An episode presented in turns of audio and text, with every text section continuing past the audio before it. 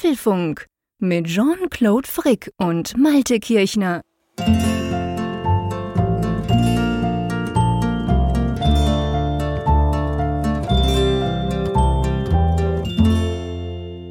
Folge 377 des Apfelfunk Podcasts. Aufgenommen am Mittwoch, 26. April 2023. Und lieber Jean-Claude, ich war heute Morgen auf dem Wochenmarkt und stellte fest, wir stehen vor einer Zeitenwende. Oh, jetzt machst du mich aber nervös. Meine Güte. ähm, ja, ja, ja, es, ist, es war. Ich, ein Jahr mit Fragezeichen war das. Ein, ach so, ja. Ich war am Marktstand meines Vertrauens, wo ich mich dann, also ich bin ja so ein Retro-Typ, der übrigens ja auf dem Wochenmarkt noch geht. Ne? Mhm. Das ist, ich stelle ja fest, der Altersdurchschnitt zumindest hier auf dem Wochenmarkt, wo ich mal bin, der ist irgendwie so bei 80 plus. Und ich, Ehrlich? Ja, es ist wirklich. Witzig, bei uns ist das nicht so. Das ah. ist bei uns ziemlich hip. So der Wochenmarkt, ja. ähm, also auch der Samstagsmarkt. Wir haben in der Stadt Bern verschiedene Märkte, aber auch so dieser, dieser ähm, Lebensmittelmarkt quasi, mhm. der ist vor allem am Samstag sehr groß. Das ist ziemlich in. Da sind so diese ganzen jungen, hippen, irgendwas sind da auch. Ah, ja, guck, da, ja. Das, das seid ihr schon wieder weiter. Denn hier ist es tatsächlich so, ja gut, man muss dazu sagen, es ist so ein Stadtteilmarkt. Ne? Es ist wirklich so, ah, okay. wir haben in Wilhelmshaven haben wir diverse Märkte, Wochenmärkte, das sind ja dann auch so Lebensmittelmärkte halt, die dann vormittags ja. oder manchmal auch nachmittags stattfinden. Und ähm, das hier ist jetzt in meinem Stadtteil, das ist jetzt nicht der größte Wochenmarkt der Stadt, der ist tatsächlich ja. beim Rathaus dann immer und da, der ist auch, ah, okay. der, der, ist auch größer, also da sind auch viel mehr Stände. Hier ist es dann so, da ist nur noch ein Fleischerstand und ein Blumenstand, wenn das Wetter schön ist. Dreimal das zu raten, an welchem ich mich mal rumtreibe jede Woche. ja, klar, du bringst deiner Frau ja, immer Blumen Schönes Blümchen klar. kaufen, genau. naja, auf jeden Fall ist es so, dieser Wochenmarkt mit seinen zwei Ständen war aber mittlerweile die letzte Bastion des Bargeldes. Es war wirklich so, oh. dass dieser, dieser Stand, wo ich immer jeden Mittwoch hingehe, da waren noch große DIN A4-Blätter immer ausgehängt, wo drauf stand, hier nur Bargeld, keine Karte, durchgestrichene EC-Karte. Also es hat sich wohl schon trotz dieser hohen Altersgruppe ein gewisser sozialer Druck aufgebaut, dass da gefragt wurde, Offenbar. kann ich per Karte zahlen? Sonst hätten sie es ja nicht so ausgehängt. Damals ja. war das, also ja. vor Corona gab es da diese war Schilder. So selbstverständlich, ja, oder? War, genau. War völlig klar. Und heute bin ich da hingegangen und du glaubst es nicht, es hingen neue DIN A4-Blätter da. Und es war ein EC-Emblem Ach. Gerne mit Karte. Und ich dachte, nein. Nein, und dann auch gerne. Ja.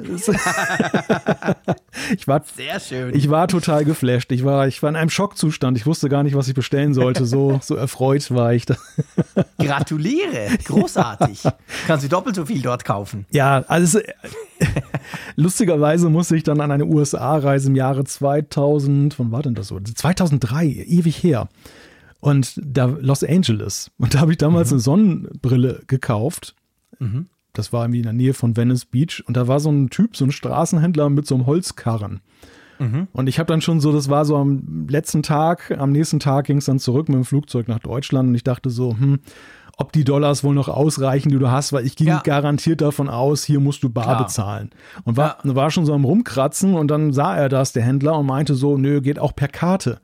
Und wie gesagt, es, es, es war 2003, es war echt so ein, wirklich so ein, ja, so ein bisschen Großartig. schäbig aussehender Holzkarren, den er vor sich her schob. Und Großartig. du konntest damals schon, natürlich war das alles irgendwie ganz alte Technik, ne? So, so. Ja, ja, so Ritschratsch wahrscheinlich. Ja, ja, so, so. Das, ja, genau. Aber dennoch, du konntest es und, und ich meine, es hat dann tatsächlich 20 Jahre gedauert, bis ich hier auf meinem Wochenmarkt dann auch mit der Karte zahlen kann. Ja, ja, das stimmt. Die Amerikaner, die waren wirklich schon, schon immer, waren die völlig, ich war, ich überlege gerade, ich war 2006 und 2007, war ich viel in New York, weil meine Schwiegerin, die Schwester meiner Frau, hat dort gelebt. Das war natürlich mega ah, praktisch. Mhm. Wir sind sie ein paar Mal besuchen gegangen und da ist mir einfach auch damals schon aufgefallen, ich meine, das gab bei uns schon auch schon Kartenzahlungen, aber, aber natürlich nicht so breit und vor allem, dass die einfach auch keine Limite, weißt du, nach unten haben. Ja, genau. Da konnte ich irgendwie hm. schon damals, ich weiß nicht, Kaugummi oder so für irgendwie 90 Cent, ja, problemlos mit Karte. Ja. Ich habe da Dollars mitgebracht und habe die dann wieder heimgenommen, weil ich die überhaupt nicht gebraucht habe. Großartig, hat mir damals schon gefallen. ja, ja, das, ach Gott, ich meine, das Thema hatten wir ja auch schon einige Mal im Apfelfunk, diese Limits, ne, dass man so, ja, ja. dass dann so diese Schilder ab 10 Euro Euro erst und dann guckten sie dich argwöhnisch an, wenn du für 10,50 Euro gekauft hast. So genau. nach dem Motto, eigentlich nur, wenn du ein Auto hier kaufst, dann kannst du auch ja, dann per Karte genau. bezahlen, vielleicht, obwohl das ist dann schon wieder zu teuer. Ja, es hat sich sehr geändert. Es hat sich wirklich Aber sehr cool. geändert. Und das, das dokumentiert für mich so diese, dieses heutige Erlebnis eben auch diesen Wandel, den das hier Ja. so in sehr kurzer Zeit, wir hatten ja auch mal drüber gesprochen, dass eben die, die Zahl der Geschäfte in meinem Alltag, die noch Mhm. keine Karte akzeptiert haben, die wurden immer weniger. Es reduzierte Ja. sich auf immer weniger und jetzt, es war tatsächlich so, der Wochenmarktstand war der letzte, der es noch nicht Ja, krass. gemacht hat. Das ist cool. Ja. Weil ich weiß noch, als du mir erzählt hast, als der Bäcker umgestellt hat. Ah, das war ja auch mal, eine mal Sensation. irgendwann und das war natürlich für dich ein Highlight. ja, sicher. Der Malte lebt ja quasi beim Bäcker und der Bäcker von ihm. ja, ja, das ist schon cool. Also ich meine, das ist ja, das ist ja genau das, was mir, was mir jetzt in meinen Ferien vor zehn Tagen ja wieder, oder vor zwei Wochen ist es jetzt, ähm, wieder aufgefallen ist. Weißt du, zum Beispiel in Lindau gibt es in meinen, also es gibt ganz viele Eisdielen dort, aber die wirklich allerbeste ist direkt vorne am, am Hafen gegenüber vom Löwen dort. Und die ist wirklich auch lecker. Die hat nicht nur eine geile Location, die ist super fein, aber da auch. Also wirklich, du siehst es schon quasi, wenn du über die Brücke fährst bei Lindau auf die Insel nach vorne, hat's dort ein Riesenschild, hey, nur Barzahlung. Und ich laufe, ich weiß es zwar inzwischen, aber ich habe jedes Mal denke ich, oh Scheiße, und dann gut, zum Glück kostet das ja bei, bei euch alles nichts. Also von dem her gesehen, aber trotzdem, das denke ich jedes Mal, oh wow, weißt du, Riesenschlange, ganz viele Leute, sicher auch ganz, vor allem Touristen wahrscheinlich Mhm. dort vorne. Und dann halt immer noch nur Bar. So ein Quatsch. Ja, ja das ist schon krass. Ne? Crazy. Das ist schon echt Ja. krass. Ich glaube, es ist heute auch als Geschäftsinhaber echt schwierig, sowas noch durchzuhalten. Weil erstens wirst du wahrscheinlich viel Gemecker ich hören. Und zum, Ja. und zum anderen wirst du auch in immer häufiger werdenden Situationen Leute haben, die dann eben auch gar nicht mehr zahlungsfähig Ja, sind. klar. Weil, Ja, sie, klar. weil sie dann echt nur so Notgroschen noch dabei haben ich für die Parkuhr. pleite, wenn ich Bar zahlen muss, weil ich habe eigentlich nie Bargeld dabei. Eben, ich weiß es, wenn ich nach, wenn ich jetzt in diese Ecke Deutschlands, ich war jetzt schon ein paar Mal, gehe, dann weiß ich, okay, du musst noch Euro rauslassen irgendwo. Aber ganz ehrlich, hier in der Schweiz, also seit sie bei uns in Bern sämtliche Parkautomaten umgeschaltet gestellt haben, eben auf Twint oder einfach auf so ein digitales System mit so einer App, das war noch so das Letzte. Das war immer super mühsam, wenn du irgendwie baden gehen wolltest oder sonst wohin und dann hast du das Auto irgendwo hingestellt und da musstest du immer dort noch wirklich so, weißt du, Münz reinwerfen, so diese alten blum blum blum Automaten. Das war echt der Killer und das war der einzige Grund, warum wir so eine Schachtel mit mit eben Münzen hatten, die wir dann immer eigentlich nur zum Parken gebraucht haben. Und das haben die vor zwei Jahren ungefähr haben die das umgestellt und seit dann bin ich monatelang ohne Bargeld unterwegs. Ja, Und hier, sprich, wenn ich mal irgendwo, Ja. weißt du, wenn mal das Cashtle nicht geht oder so, dann habe ich echt ein Problem. Da muss ich umdrehen, weil ich eben, ich habe nie Bargeld dabei. Ja, das ist jetzt halt lustigerweise auch schon umgestellt. Also es gibt tatsächlich noch diese Klimperautomaten, du kannst noch eine Münze reinwerfen, wenn du möchtest. Aber die haben jetzt hier in der Stadt, äh, zumindest auf den ganzen ja, populären Parkplätzen, mittlerweile auch die Möglichkeit, dass du per App bezahlst. Dass, ja, genau. dass du dann einfach dann hier, ich glaube, das ist diese Parknow-App oder so, die, die hat dreimal umbenannt und so weiter. Ich weiß immer mittlerweile Mhm. Ja, ja. gar nicht mehr, wie sie heißt. Bei uns genau das Gleiche. Und dann drehst du Das Coole ist, Rad, das sind ne? die gleichen, Parking Pay heißt das bei uns in der Schweiz, diese App. Und das sind die gleichen Automaten, die mussten nur einen QR-Code und eine Nummer draufkleben quasi. Mhm. Also du kannst, wenn du willst, noch so wie früher da Kohle reinschmeißen, aber du kannst eben auch digital zahlen. Das finde ich großartig. Das ist wirklich perfekt. Die haben so in einer Nacht- und Nebelaktion, haben die hunderte von Parkautomaten mit diesen Klebern beklebt. Da sind dann so Zonennummern drauf, damit die App ungefähr weiß, wo du genau stehst. Und dann registrierst du einmal dein Auto mit der, mit der Nummer und dann, ja, dann ist es super einfach. Ja, ja, genau. Das ist, ja, und das, das Schöne ist eben auch, du bist auch flexibler. Also man kann da eine Zeit Ja. angeben, dass man sagt, ich bin jetzt zwei Stunden da, aber wenn du früher fertig bist, dann, Genau. dann zahlst du tatsächlich dann Minuten genau. Genau. Und Ich muss nicht. ja sagen, und das höre ich, das muss ich mir jetzt dann wieder anhören lassen, weil so reicher Schweizer. Bei uns ist das genau gleich. Aber ich habe das im ersten Jahr nicht gecheckt. Ich habe immer, das ist so, diese App, die ist bei uns so, du kannst so drehen, weißt du, so, du füllst so eine Uhr quasi Ja, und ja, sagst dann so genau. eine Stunde, eineinhalb und so. Und dann habe ich das halt gemacht, so wie früher. Ja, du schmeißt mal rein, dass es reicht. Bin dann zurückgekommen und losgefahren und irgendwann kommt eine Push-Nachricht, hey, deine Parkzeit läuft ab. Und ich habe tatsächlich erst vor, vor ein paar Wochen, peinlich eigentlich, gecheckt, hey, ich kann auch sagen, Parkdings stoppen und dann bucht er mir tatsächlich nur den Betrag ab, der bis da aufgelaufen ist. Da habe ich eben die ersten eineinhalb Jahre habe ich das nicht gecheckt und immer zu viel gezahlt. Ja, wobei diese Park-Apps haben auch eine sehr drastische Entwicklung genommen, muss man sagen. Also die waren am Mhm. Anfang, zumindest die, die hier teilweise verbreitet waren, so in den Ferienregionen grausam. Das war, das war Ja. echt, die waren so vom UI und alles, es war einfach nur Okay. entsetzlich. Und Ja. mittlerweile sind die richtig gut. Die aktuelle hat sogar jetzt dann, dass sie dann eine Live-Activity hat, dass du deine laufende Ah, Parkzeit geil. dann im Sperrbildschirm Uh, siehst. das wäre cool. Das hat unsere nicht. Ja, das wäre eine gute Idee, stimmt. Also das ist sehr, Sehr nützlich. modern. Eine, ja, ja, Ja. ich meine, wir hatten ja kürzlich erst über Live-Activities gesprochen eben, genau. und wie das wäre das wär zum Beispiel auch ein, ein Use Case, absolut. Ja, ja, ja, das ist also super. Das fand ich richtig toll. Also da hat sich auch eine Menge getan im Parkwesen. Was wir zum Beispiel haben, das habe ich auch letztens erst entdeckt, das gibt es wahrscheinlich auch schon eine Weile länger. Wir haben ja diese Twint-App, habe ich dir auch schon erzählt. Das ist so der Apple Pay-Konkurrent quasi. Ja. Und daneben, dass der eben so für Wochenmärkte, weißt du, die müssen dann nur so einen QR-Code ausdrucken und müssen quasi kein eigenes Terminal haben. Das ist eben sehr praktisch, so für Bauern und Bäcker und so. Aber die hat auch noch so andere Features. Die hat zum Beispiel bei gewissen Parkhäusern, also so ein richtiges Parkhaus nicht, wenn du es auf die Straße stellst, hat die die Funktion, da registrierst du dich einmal und du verlinkst quasi dein Auto mit dieser App. Und dann ist es so, dann hat es Kameras beim Reinfahren. Und da musst du kein Ticket mehr ziehen. Und dann fährst du einfach raus. Ah, also wenn du rausfährst, Ja. hältst du kurz an vor der Schranke, die Kamera merkt, ah, okay, das ist dieser BE irgendwas, der ist doch vor einer Stunde reingefahren. Und dann fährst du raus, dann kriegst du eine Push, klar, du weißt vorher nicht, was es kostet, aber du kriegst dann eine Push-Nachricht, zack, abgebucht. Und das ist super. Seit da muss ich fast in keinem Parkhaus mehr, jedenfalls die, die wir viel nutzen, muss ich gar nicht mehr so, so ein Ticket ziehen und dann am Automaten zahlen oder so. Finde ich auch praktisch. Ich meine, Hörer haben uns mal geschrieben, dass es das in Deutschland in einigen Orten auch schon gibt. Also dass, dass, dass sie auch solche Parkhäuser Mhm. Ich haben. auch. Ja, also was ich häufiger erlebe, ist tatsächlich, dass zumindest, sag mal so halbautomatisch, ne? Du, Ja. du fährst rein, ziehst noch so eine Pappkarte, dann bezahlst Mhm. du dem Automaten, aber in dem Moment signalisiert der Automat an, an den Server, der hat bezahlt, das ist schon assoziiert worden beim Einfahren mit deinem dann kannst du Kennzeichen. rausfahren. Genau, und dann hast du noch die Pa- Okay. das hatte ich ein paar Mal, dass ich dann davor gefahren bin, wollte gerade so diese Pappkarte so die reinmanövrieren Genau. und derweil ging dann die Schranke schon hoch. Ja. Und ich dachte, Okay. hm, Moment mal, magnetische Kräfte? Nein, Wie macht der das? Zauberei. ja, aber gezahlt hast du ja schon, von dem her hast du natürlich nichts davon. Nein, das Hast du nicht quasi gedacht, ja, ich kann gratis rausfahren. war nur ein Komfortmerkmal. Ich meine, das, ist, Ja. das gehört ja zu den unangenehmsten Sachen des, des, des Parkens Ja. im Parkhaus. Je nachdem, du hast ja manche Parkhäuser, die baulich so sind, ne, dass du ohne eine Beule reinzufahren, ganz schwer da nah rankommst Ja, an dieses. Ausfahrteil. Und dann Ja, und auch die Automaten. Ich finde Ja. so, ich habe das Gefühl, immer wenn ich da anstehe, ist vorne dran die Oma, die eben bar zahlt, aber das so in fünf Räpplern. Und dann haut sie da zwölf Franken in fünf Räpplern rein und ich stehe hinten dran und krieg graue Haare.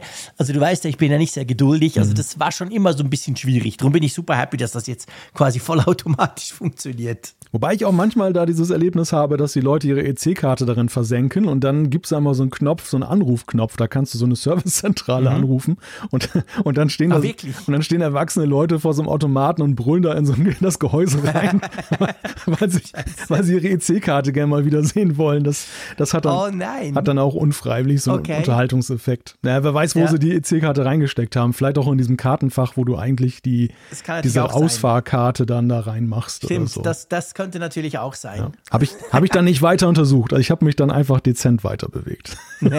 genau. Ja, das ist ja sowieso lustig. Das, hat, das haben wir auch schon diskutiert letztes Jahr. Weißt du, als ich da im, im Süden unten bei Friedrichshafen habe ich mich gewundert, dass man da keine, keine Pappkarten kriegt, sondern diese lustigen Jetons da, diese, diese Plastik. Ja.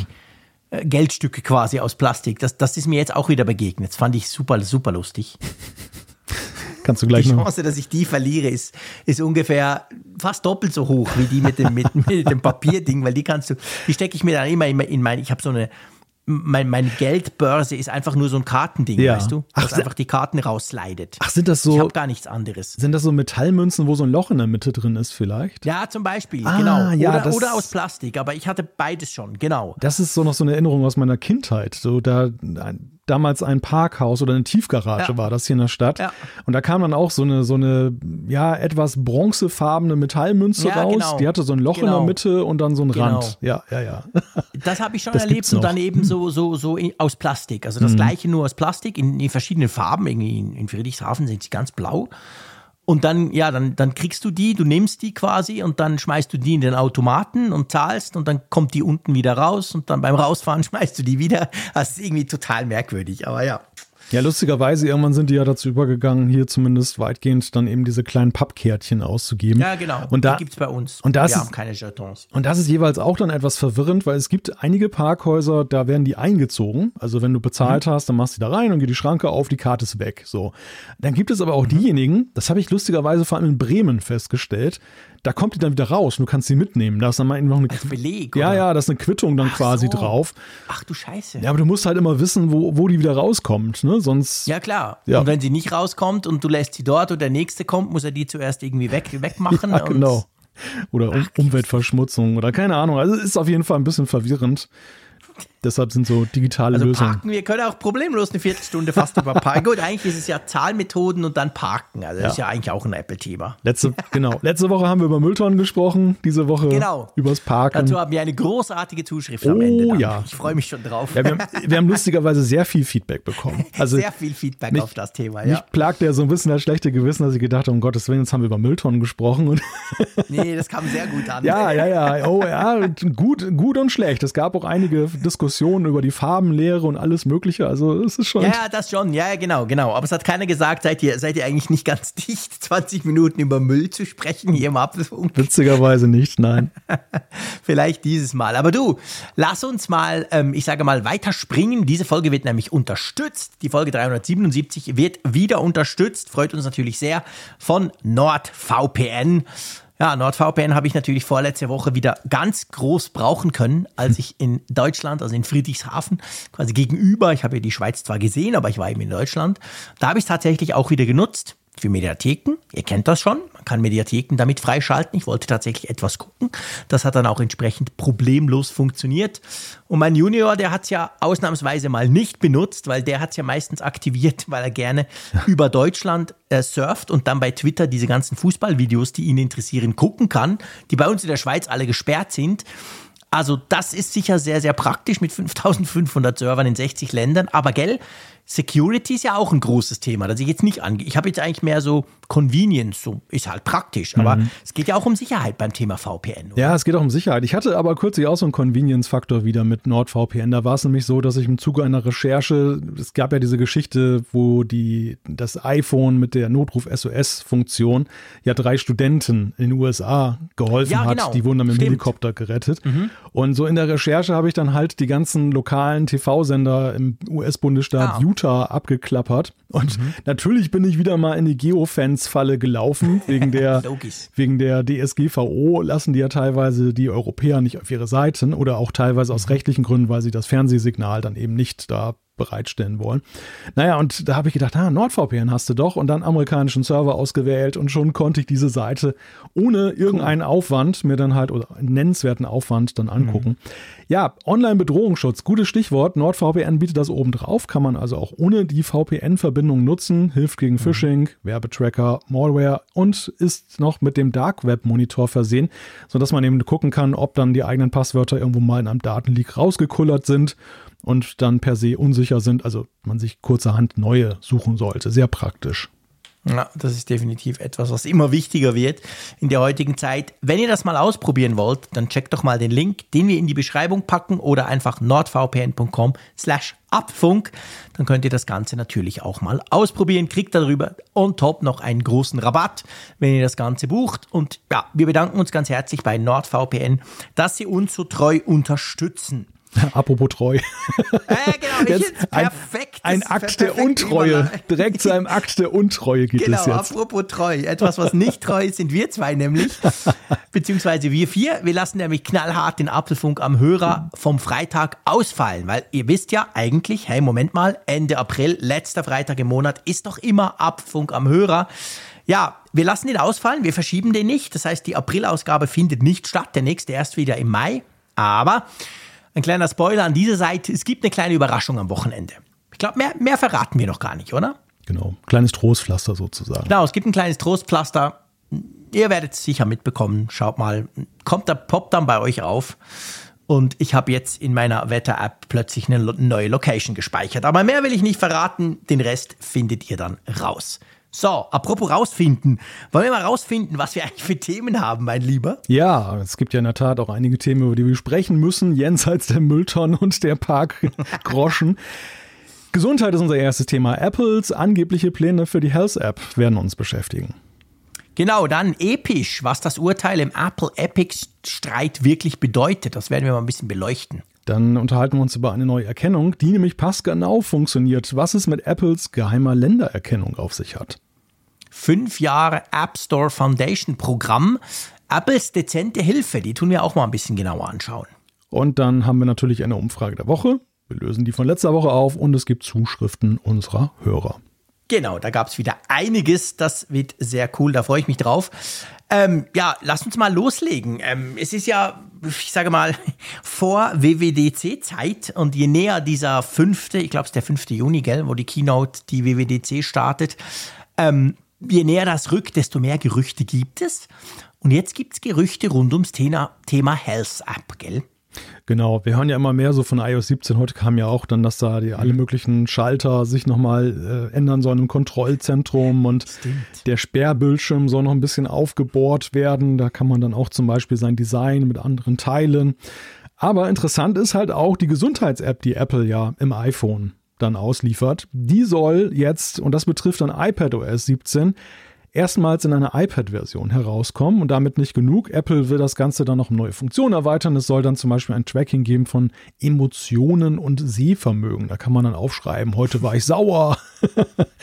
ich wollte gerade sagen, weißt du, ja. cool wäre ja, wenn es wirklich ein Tracking wäre. Wenn er das merkt, so, hey Frick, du hast wieder rumgebrüllt den ganzen Tag. Ja, das stimmt. Gibt einen Score, einen, einen Ärger-Score von acht. Aber ich glaube, es läuft schon mehr drauf raus, dass man das selber erfassen muss, oder? Ja, das wird zumindest vorerst wird das so sein, dass du das selber reinschreiben musst. Aber ich, ich habe das auch immer mal gelesen, dass Apple damit liebäugeln soll, mhm. dass die Gesundheitserfassung halt auch äh, schon, und das ist eigentlich der nächste Punkt, genau, das ist diese Tagebuch-App, von der auch die Rede ist dass Apple ja angeblich eine Tagebuch-App in iOS 17 mhm. plant. Und da soll es dann tatsächlich auch so sein, dass zum Beispiel, auch da geht es so ein bisschen um, ja, dein Daily Life, ob du jetzt mhm. einen komischen Tag hattest oder einen gewöhnlichen Tag, ob dich das aufgeregt hat. Und da wird auch so geguckt, so, wem bist du begegnet? Zumindest wenn dann die Apple-Geräte haben, soll das angeblich dann eben auch das wahrscheinlich bei entsprechender ah, Autorisierung. Ja, so ein bisschen wie bei dem, bei dem Covid-Tracking. ja, ich wollte ne? sagen, das ja. Exposure, wie hieß das? Exposure, Exposure Notification, genau, Notification Framework. Ja, genau. Ja, genau, genau. Ah, das wäre ja interessant. Okay. Aber es also quasi, Gerücht, wo er ne? merkt, wie viele Leute du überhaupt getroffen hast. Ja, genau. Dann so, hey Frick, Homeoffice, keine Mensch getroffen. Was ja, ist mit dir los mal wieder? Ist auch eine Erkenntnis, ja. Ja, klar. Ja, klar. Kann natürlich schon sein. Ich meine, mir ist das jetzt heute wieder aufgefallen. Ich war heute mal den ganzen Tag in Zürich. Ist ja bei mir inzwischen die Ausnahme geworden. Ich bin ja wirklich meistens zu Hause und nur ab und zu noch unterwegs. Und es fällt einem schon auf. Natürlich, man spricht mit viel mehr Leuten, man trifft viel mehr Leute, man ist brutal unproduktiv gleichzeitig auch. Aber ähm, ja, spannend. Ja, ich glaube tatsächlich, dass diese Features, wenn sie denn so kommen, wir müssen ja dazu sagen, nichts ist davon gesetzt, was wir hier sprechen. Ja. Alles ist jetzt aus Medienberichten aus verschiedensten Quellen entnommen, wobei sich ja schon so das eine oder andere jetzt verdichtet, weil man es aus verschiedenen Richtungen hört. Aber es scheint mir so zu sein, dass diese Funktionen so gerade so emotionaler Zustand und so ja. schon in die Richtung gehen, dass man diesem, dieser veränderten Realität Rechnung ja. trägt, so im Arbeitsleben und auch gesellschaftlich. Also es hat sich ja, ja schon ein bisschen geändert und der ein oder andere hat ja auch durchaus ja nicht nur positive Effekte mitgenommen.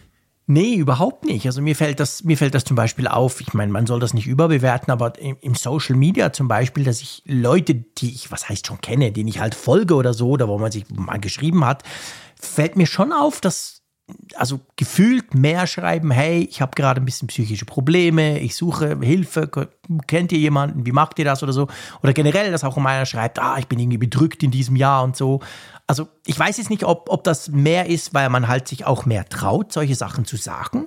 Oder, und ich glaube, wenn du so die Zahlen anguckst, gerade ja auch bei Jugendlichen ist es ja schon statistisch belegt, seit Corona haben solche, solche quasi Beschwerden massiv zugenommen. Und das wäre natürlich schon interessant, wenn man so in dieser Richtung quasi, äh, ich sag mal, eine Hilfestellung bekommt, wo man vielleicht dann auch ich weiß nicht, Erinnerungen hat oder wo es mhm. einen halt unterstützt, dass man es auch wirklich macht, weißt du, mit vielleicht cleveren Nachfragen oder so. Weil eigentlich ist das ja, ist das ja clever. Also, weißt du, ich bin ja so ein, so ein chronisch kranker Typ. Ich müsste eigentlich viel mehr aufschreiben. Ich mache es natürlich nie. Aber eigentlich könnte ich mir so, weil ich manchmal denke, ah, warum habe ich das denn jetzt komischerweise? Hatte ich das schon mal? Keine Ahnung. Und wenn man natürlich sowas führt, so ein Gesundheitstagebuch zum Beispiel, dann kann das eben schon helfen. Ja, du, du sprichst ja schon den relativ reflektierten Nutzer an, ne? Also derjenige, Ja, okay, der sich da seiner Situation auch bewusst ist. Ich habe ich hab manchmal den Eindruck, weil du gerade sagtest, Social Media, dass äh, bei einigen Menschen auch was stattgefunden hat, was sie selbst noch gar nicht so gemerkt haben. Ja. Also dass die, Stimmt. dass einige verändert herausgegangen sind aus dieser Zeit der, der größeren Isolation und ähm, du schon merkst, das hat was mit denen gemacht. Die haben jetzt einen ganz anderen Auftritt, die, die geben ganz andere Dinge von sich. Die sind auch manchmal Ja. ein bisschen Ja, latent aggressiver, schneller reizbar. Und, Ja. und das fällt ihnen vielleicht gar nicht selber so auf. Und da ist eigentlich genau diese Sache, ja, ich sag mal, da schließt sich ein Kreis. Was du sagst, man sollte eigentlich oder es, es könnte einem helfen, dass man so ein paar Aufzeichnungen macht. Auf der anderen Seite ist es natürlich ein Aufwand und man braucht riesige Disziplin dafür. Und da kann brutal. und da kann ja eben auch, es ist ja auch die Rede von so einem AI-Coach, der in der Gesundheits-App kommen könnte. Da kann das natürlich unglaublich helfen, wenn sehr viel schon automatisch erfasst wird. Weil nehmen wir nur mal die Fitnessringe. Das ist ja auch so eine Sache. Du machst ja gar nichts aktiv dafür.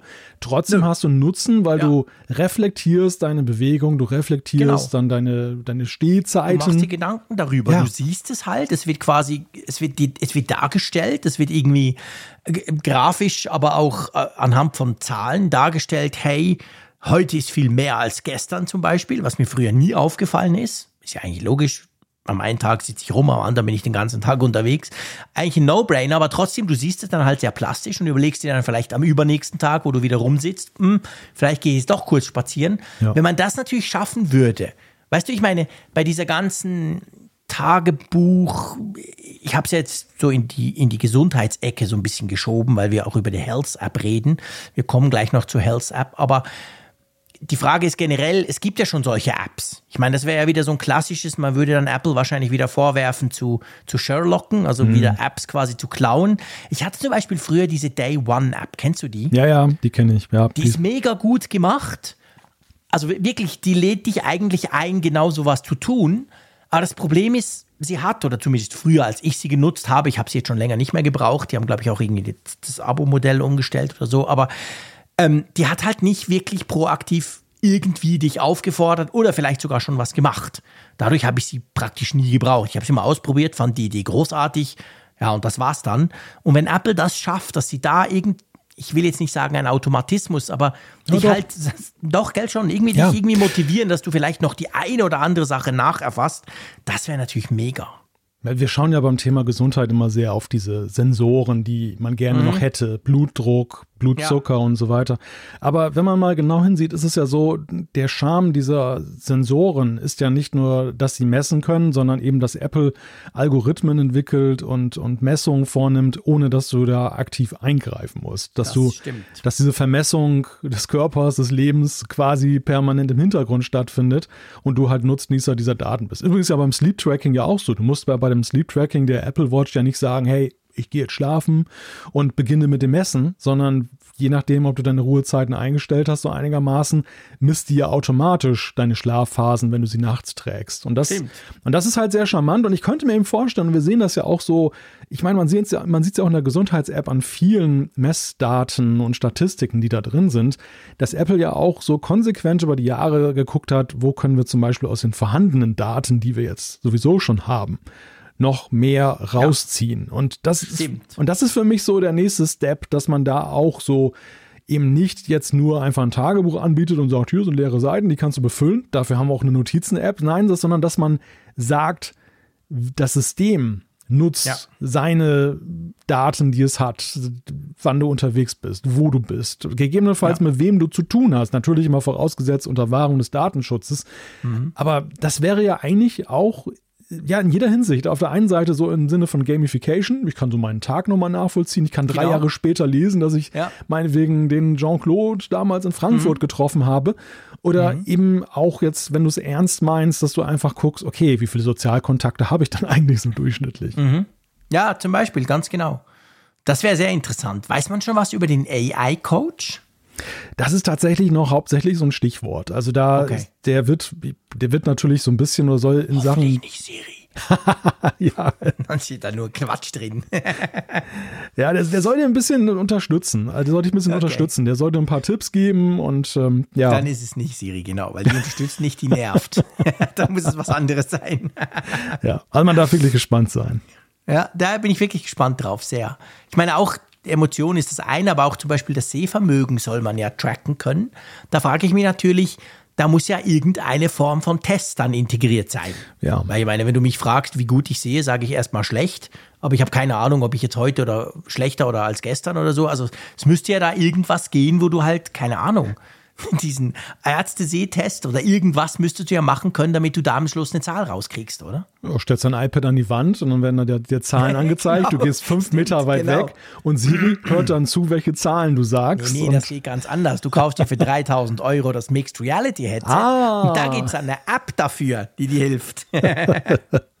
genau. so wird das laufen, genau. Aber ja, auf jeden Fall super spannend und die Health App soll aufs iPad kommen. Als ich diese Schlag, also Schlagzeile, als ich dieses Gerücht gelesen habe, dachte ich so im ersten Moment, ah ja, stimmt, die ist ja gar nicht auf dem iPad. Ich habe irgendwie, ich dachte so, ja, logisch ist die ist ja eine wichtige App, die ist doch sicher auf dem iPad. Aber nee, die fehlt da noch.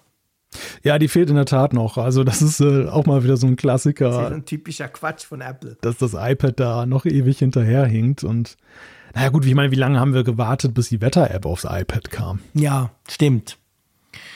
Ja, du hast recht, natürlich, klar. Ich meine, das ist der Klassiker. Der, der killt jetzt alles. Wenn du, wenn du, wenn du mit der Wetter-App vergleichst, dann, dann muss Apple wenig aufs iPad bringen. Oder Rechner. Hm? Anderes Beispiel. Oh, ja, sehr Wie gutes ist das Beispiel. schon wieder mit dem Taschenrechner auf, de, auf dem iPad? Hm? Wer sich ein iPad leisten kann, braucht keinen Taschenrechner. Genau, genau. Ja, das ist verrückt, aber auf jeden Fall soll das kommen. Ich meine, es wäre ja praktisch, eben, ich habe es vorhin schon gesagt, ich habe ja da diverse Gebrechen und ich habe natürlich relativ viele Infos in der Health App drin, muss ich sagen. Ich track ja auch meine ganzen Medikamente damit.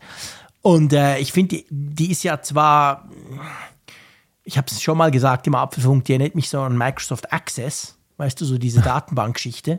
Man kann unglaublich viel tun, aber es sieht einfach schrecklich aus. Aber trotzdem, auf dem iPad könnte ich mir vorstellen, ist natürlich die Übersichtlichkeit per se noch ein bisschen besser. Also das, das könnte ganz praktisch sein, wenn, wenn die, also ich würde mir natürlich wünschen, eine komplett neue Health-App, aber angenommen, die würde kommen, schon auf dem iPad wäre die wahrscheinlich einfacher nutzbar als auf dem, auf dem iPhone. Ja, ich finde, also ich finde es eigentlich auch ziemlich naheliegend auf dem iPad, die Gesundheits-App zu haben, denn es ist ja so, das wird ja immer wieder beworben, auch von Apple, dass es in Kliniken und bei Ärzten, dass Ja, das ja, genau. iPad da ja rege Gebrauch ist und Stimmt. äh, aufgrund des großen Bildschirms und der ganzen grafischen Auswertung, die du da laden kannst, gäbe es ja auch genug Use Cases. Absolut. Also es gibt ja manchmal so Sachen, da sagst du, okay, es ist ein bisschen exotisch, jetzt auf das Gerät das Ja. zu bringen. So, man kommt da nicht im ersten Moment drauf, dass man zum Beispiel XY auf dem Apple TV braucht oder auf der Apple Watch. Aber, aber die App hier, ja, finde, eigentlich müsste das selbstverständlich sein. Ja. Das finde ich auch. Da hast du absolut recht. Also das müsste, müsste eigentlich dort drauf. Ich meine gelesen zu haben, dass sie aber, dass es zumindest ein Gerücht gibt, ich weiß jetzt nicht mehr, wo ich das gelesen habe, dass sie generell überlegen, ob sie eine ein bisschen End-User-freundliche Health-App machen sollen. Ist dir das auch irgendwo untergekommen? Ich habe irgendwas gelesen noch, neben den Sachen, die wir jetzt hier besprochen haben. Ja, das habe ich. Ich Gell? meine auch, dass das verschiedentlich immer mal wieder hochgekommen Mhm. ist, dass man gesagt hat, und es ist ja eigentlich ein ganz, es entspringt einem ganz natürlichen Bedürfnis.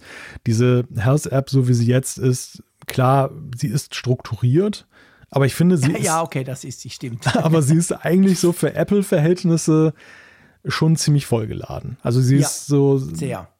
Sie zu durchdringen. Also manchmal sucht man wirklich, wenn man ganz dezidiert mal einen bestimmten Messwert oder irgendwas sucht, Ja, erlebe ich es bei mir selber, dass ich schon ganz schön viele Tabs brauche, um zum Ziel zu kommen. sehr unpraktisch, definitiv. Ja. Ja. Da, da hast du absolut recht. Das ist wirklich komisch. Eigentlich Apple untypisch. Also ich habe manchmal wirklich das Gefühl, die Health App ist entstanden eigentlich so als Container für sämtliche Health, also Gesundheitsdaten. Ja. Aber dann war eigentlich die Idee, ja, jeder hat halt eine coole App oder macht eine coole App, die, wo er die Daten, die er braucht, zum Beispiel eine Schlaf-App oder so, dann rauszieht und darstellt. Und eigentlich kommt mir die App auch heute noch so vor, wie wenn die gar nicht prinzipiell dafür gedacht ist, dass du selber die aufmachst. Weißt du, was ich meine? Ja. Ist für mich eben, dumm sage ich so, dieses Access-Ding, ist viel mehr eine Datenbank als eigentlich eine, eine, eine App, die das schön darstellt. Ja. Ja, ja, das ist ein sehr guter Punkt. Also den Eindruck habe ich auch, dass der, der Gedanke, der ursprüngliche, so scheint mir zumindest bei Apple war, wir machen ein ziemlich gut abgeschottetes Silo, wo diese Daten genau. dann gelagert werden und wo der Nutzer dann sozusagen freigeben kann, aber eigentlich auch aus den Apps heraus dies nutzen, ähm, wer auf diese Datenbank wie zugreifen darf. Ja, und dass, dass, genau. dass Apples erster Gedanke seinerzeit gar nicht war, selber ein Interface dafür zu machen, sondern das eigentlich den App-Entwicklern zu überlassen. Genau. Und sie sind so, sozusagen der Datenhub. Und genau. ja, so sieht es halt ein bisschen aus. Ne? Es ist so ein sehr zweckmäßiges UI, das sich jetzt über die Jahre auch schon ein bisschen berappelt hat, wie ich mhm. finde. Aber dennoch äh, nicht so wirkt, ja. also nicht so perfekt wirkt wie, wie manch andere. Nee, App, mitnichten, überhaupt nicht, genau. Also da müsste man, wenn man das will, müsste man, könnte, oder man könnte da quasi so ein, ein schönes grafisches User-Interface noch drauf ploppen. Ja. ja, ja, das täte der ganz gut. Täte der ganz gut, genau. Gut, schauen wir mal. Wir werden es sehen. Wahrscheinlich spätestens an der WWDC wird das bei der Vorstellung von iOS 17 zum Beispiel dann wahrscheinlich ein Thema sein. So, wir müssen mal wieder übers Gaming sprechen, beziehungsweise über ein Spiel, ein unglaublich erfolgreiches Spiel, welches aber schon länger nicht mehr auf der Apple-Plattform verfügbar ist. Nämlich, wir sprechen natürlich von Fortnite, beziehungsweise wir sprechen von Epic, dem Hersteller, der hinter diesem Game steht, und Apple, dieser epische Streit. Es passt immer so lustig, weil Epic ja so heißt, aber muss man von einem epischen Streit sprechen zwischen den zwei. Schon seit ein paar Jahren bekriegen die sich ich rolle mal kurz auf und mhm. dann übergebe ich an, für, in Sachen Aktualität an dich, wenn das für dich recht ist. Der Ursprungsstreit ist quasi natürlich, kam daher, dass Epic gesagt hat, hey, scheiße, alles, was die da in Fortnite und so kaufen, quasi ähm, irgendwelche schönen Dinge, die man ja dort drin kaufen kann, Skins und so weiter, Waffen etc., da müssen wir 30% abdrücken an Apple, das geht doch nicht, das wollen wir nicht. Und dann haben sie was natürlich auf der Apple-Plattform damals wie heute noch verboten war, haben sie quasi in der App fürs iPhone, fürs iPad, haben sie eine Bezahlmöglichkeit eingebaut, dass du halt das Zeug direkt kaufen kannst bei Epic, ohne über den App Store zu gehen, über diese dortigen Mechanismen. Klar, mit dem Hintergedanken, dann nicht 30% an Apple abdrücken zu müssen. Apple hat das natürlich sofort gemerkt und hat eben Fortnite aus dem App Store rausgekegelt. Daraufhin ist das Ganze logisch wie immer in den USA vor Gericht gelandet. Und das ging jetzt hin und her, aber ich sag mal so, laienhaft kriegt eigentlich meistens Epic auf die Nase, oder? Die verlieren eigentlich immer vor Gericht. Ja, Epic hat da schon deutlich Federn gelassen jetzt in diesem Prozess und das ist jetzt ja auch schon das zweite Urteil, also mhm. dann das Berufungsgericht. Herausgekommen ist eigentlich der, sag mal, der Nukleus der ganzen Sache am Ende. Es ging ja um die Frage zuerst, darf jetzt zum Beispiel ein App-Entwickler auf externe Kaufmöglichkeiten ja. hinweisen. Darf ich jetzt zum Beispiel sagen, wenn ich jetzt hier in dem Fall jetzt so Add-ons für Spiele oder meinetwegen für einen für ein Magazinanbieter, äh, darf ich dann auch sagen, du kannst das Magazin auch auf meiner Website kaufen und dann in der App runterladen. Und da hatte Apple ja eine sehr rigide Policy, dass sie gesagt haben, ja. nö, nö, solche Hinweise wollen wir nicht. Ähm, alles genau. muss per In-App-Purchase eben hier machbar sein. Und zwischenzeitlich haben sie es ja auch schon ein bisschen aufgeweicht. Es gibt mhm. jetzt ja diese Möglichkeit, diesen Hinweis zu machen. Dann gibt es da so eine Warntafel, wo genau, vor diesen allgemeinen Gefahren dieses Internets hingewiesen wird. Genau, ganz gefährlich. Ganz gefährlich. was kaufen als im App Store. Aber Epic wollte, hat dann mehr draus gemacht. Also sie haben im Grunde genommen ja so eine Grundsatzdebatte entfacht, dass, mhm. dass Apple eigentlich verurteilt werden sollte, dass sie unfairen genau. Wettbewerb da, dass sie das genau. alles kontrollieren, dass sie Gatekeeper sind. Ja, und das Lustige ist bei diesem, also in Anführungszeichen Lustige ist, dass bei diesem Rechtsstreit jetzt am Ende rausgekommen ist, der ursprüngliche Punkt. Da haben die Richter ein Einsehen gehabt und haben gesagt, passt auf, Epic, es ist okay, dass ihr auf solche Kaufangebote außerhalb der App hinweist, dass ihr also weiterleitet auf eure mhm. Website und dann kann man das kaufen und dann lädt man das mit einem User-Login zum Beispiel jetzt ja. in seiner App dann runter. Alles andere hat man aber gesagt, ist Apple nichts vorzuwerfen, was wiederum kurios ist, weil wir parallel dazu in Europa jetzt mit dem Markets Act und in den USA gibt es auch eine lebhafte Debatte darüber, ja genau Gesetzgebung haben, die Apple zu, dazu zwingen, mit Sideloading und so weiter, was Epic da eigentlich erstreiten wollte vor Gericht. Ne? Also das ist, mhm. das ist ganz kurios an der Geschichte, aber die Richter haben das nicht so gesehen wie Epic. Ja, genau. Also die Richter haben nicht gesehen, dass Apple quasi gezwungen werden muss, den App Store zu öffnen, sondern haben gesagt, hey, das sind die Regeln des App Stores. Wenn ihr euch nicht dran haltet, müsst ihr euch nicht wundern, wenn ihr rausfliegt. Von dem her gesehen ist das in den USA für Epic natürlich eine Riesenschlappe. Sie haben nicht erreicht, was sie eigentlich wollten. Sie haben klein, was Kleines erreicht. Du hast es erwähnt, dass mit diesen Kaufmöglichkeiten, dass man das auch anpreisen darf. Das machen inzwischen Netflix und Spotify ja auch. Also die dürfen das natürlich inzwischen auch tun. Aber das Eigentliche, was Epic natürlich damit mit diesem, ja, mit diesem Grundsatzurteil erstreiten wollte, haben sie nicht erreicht.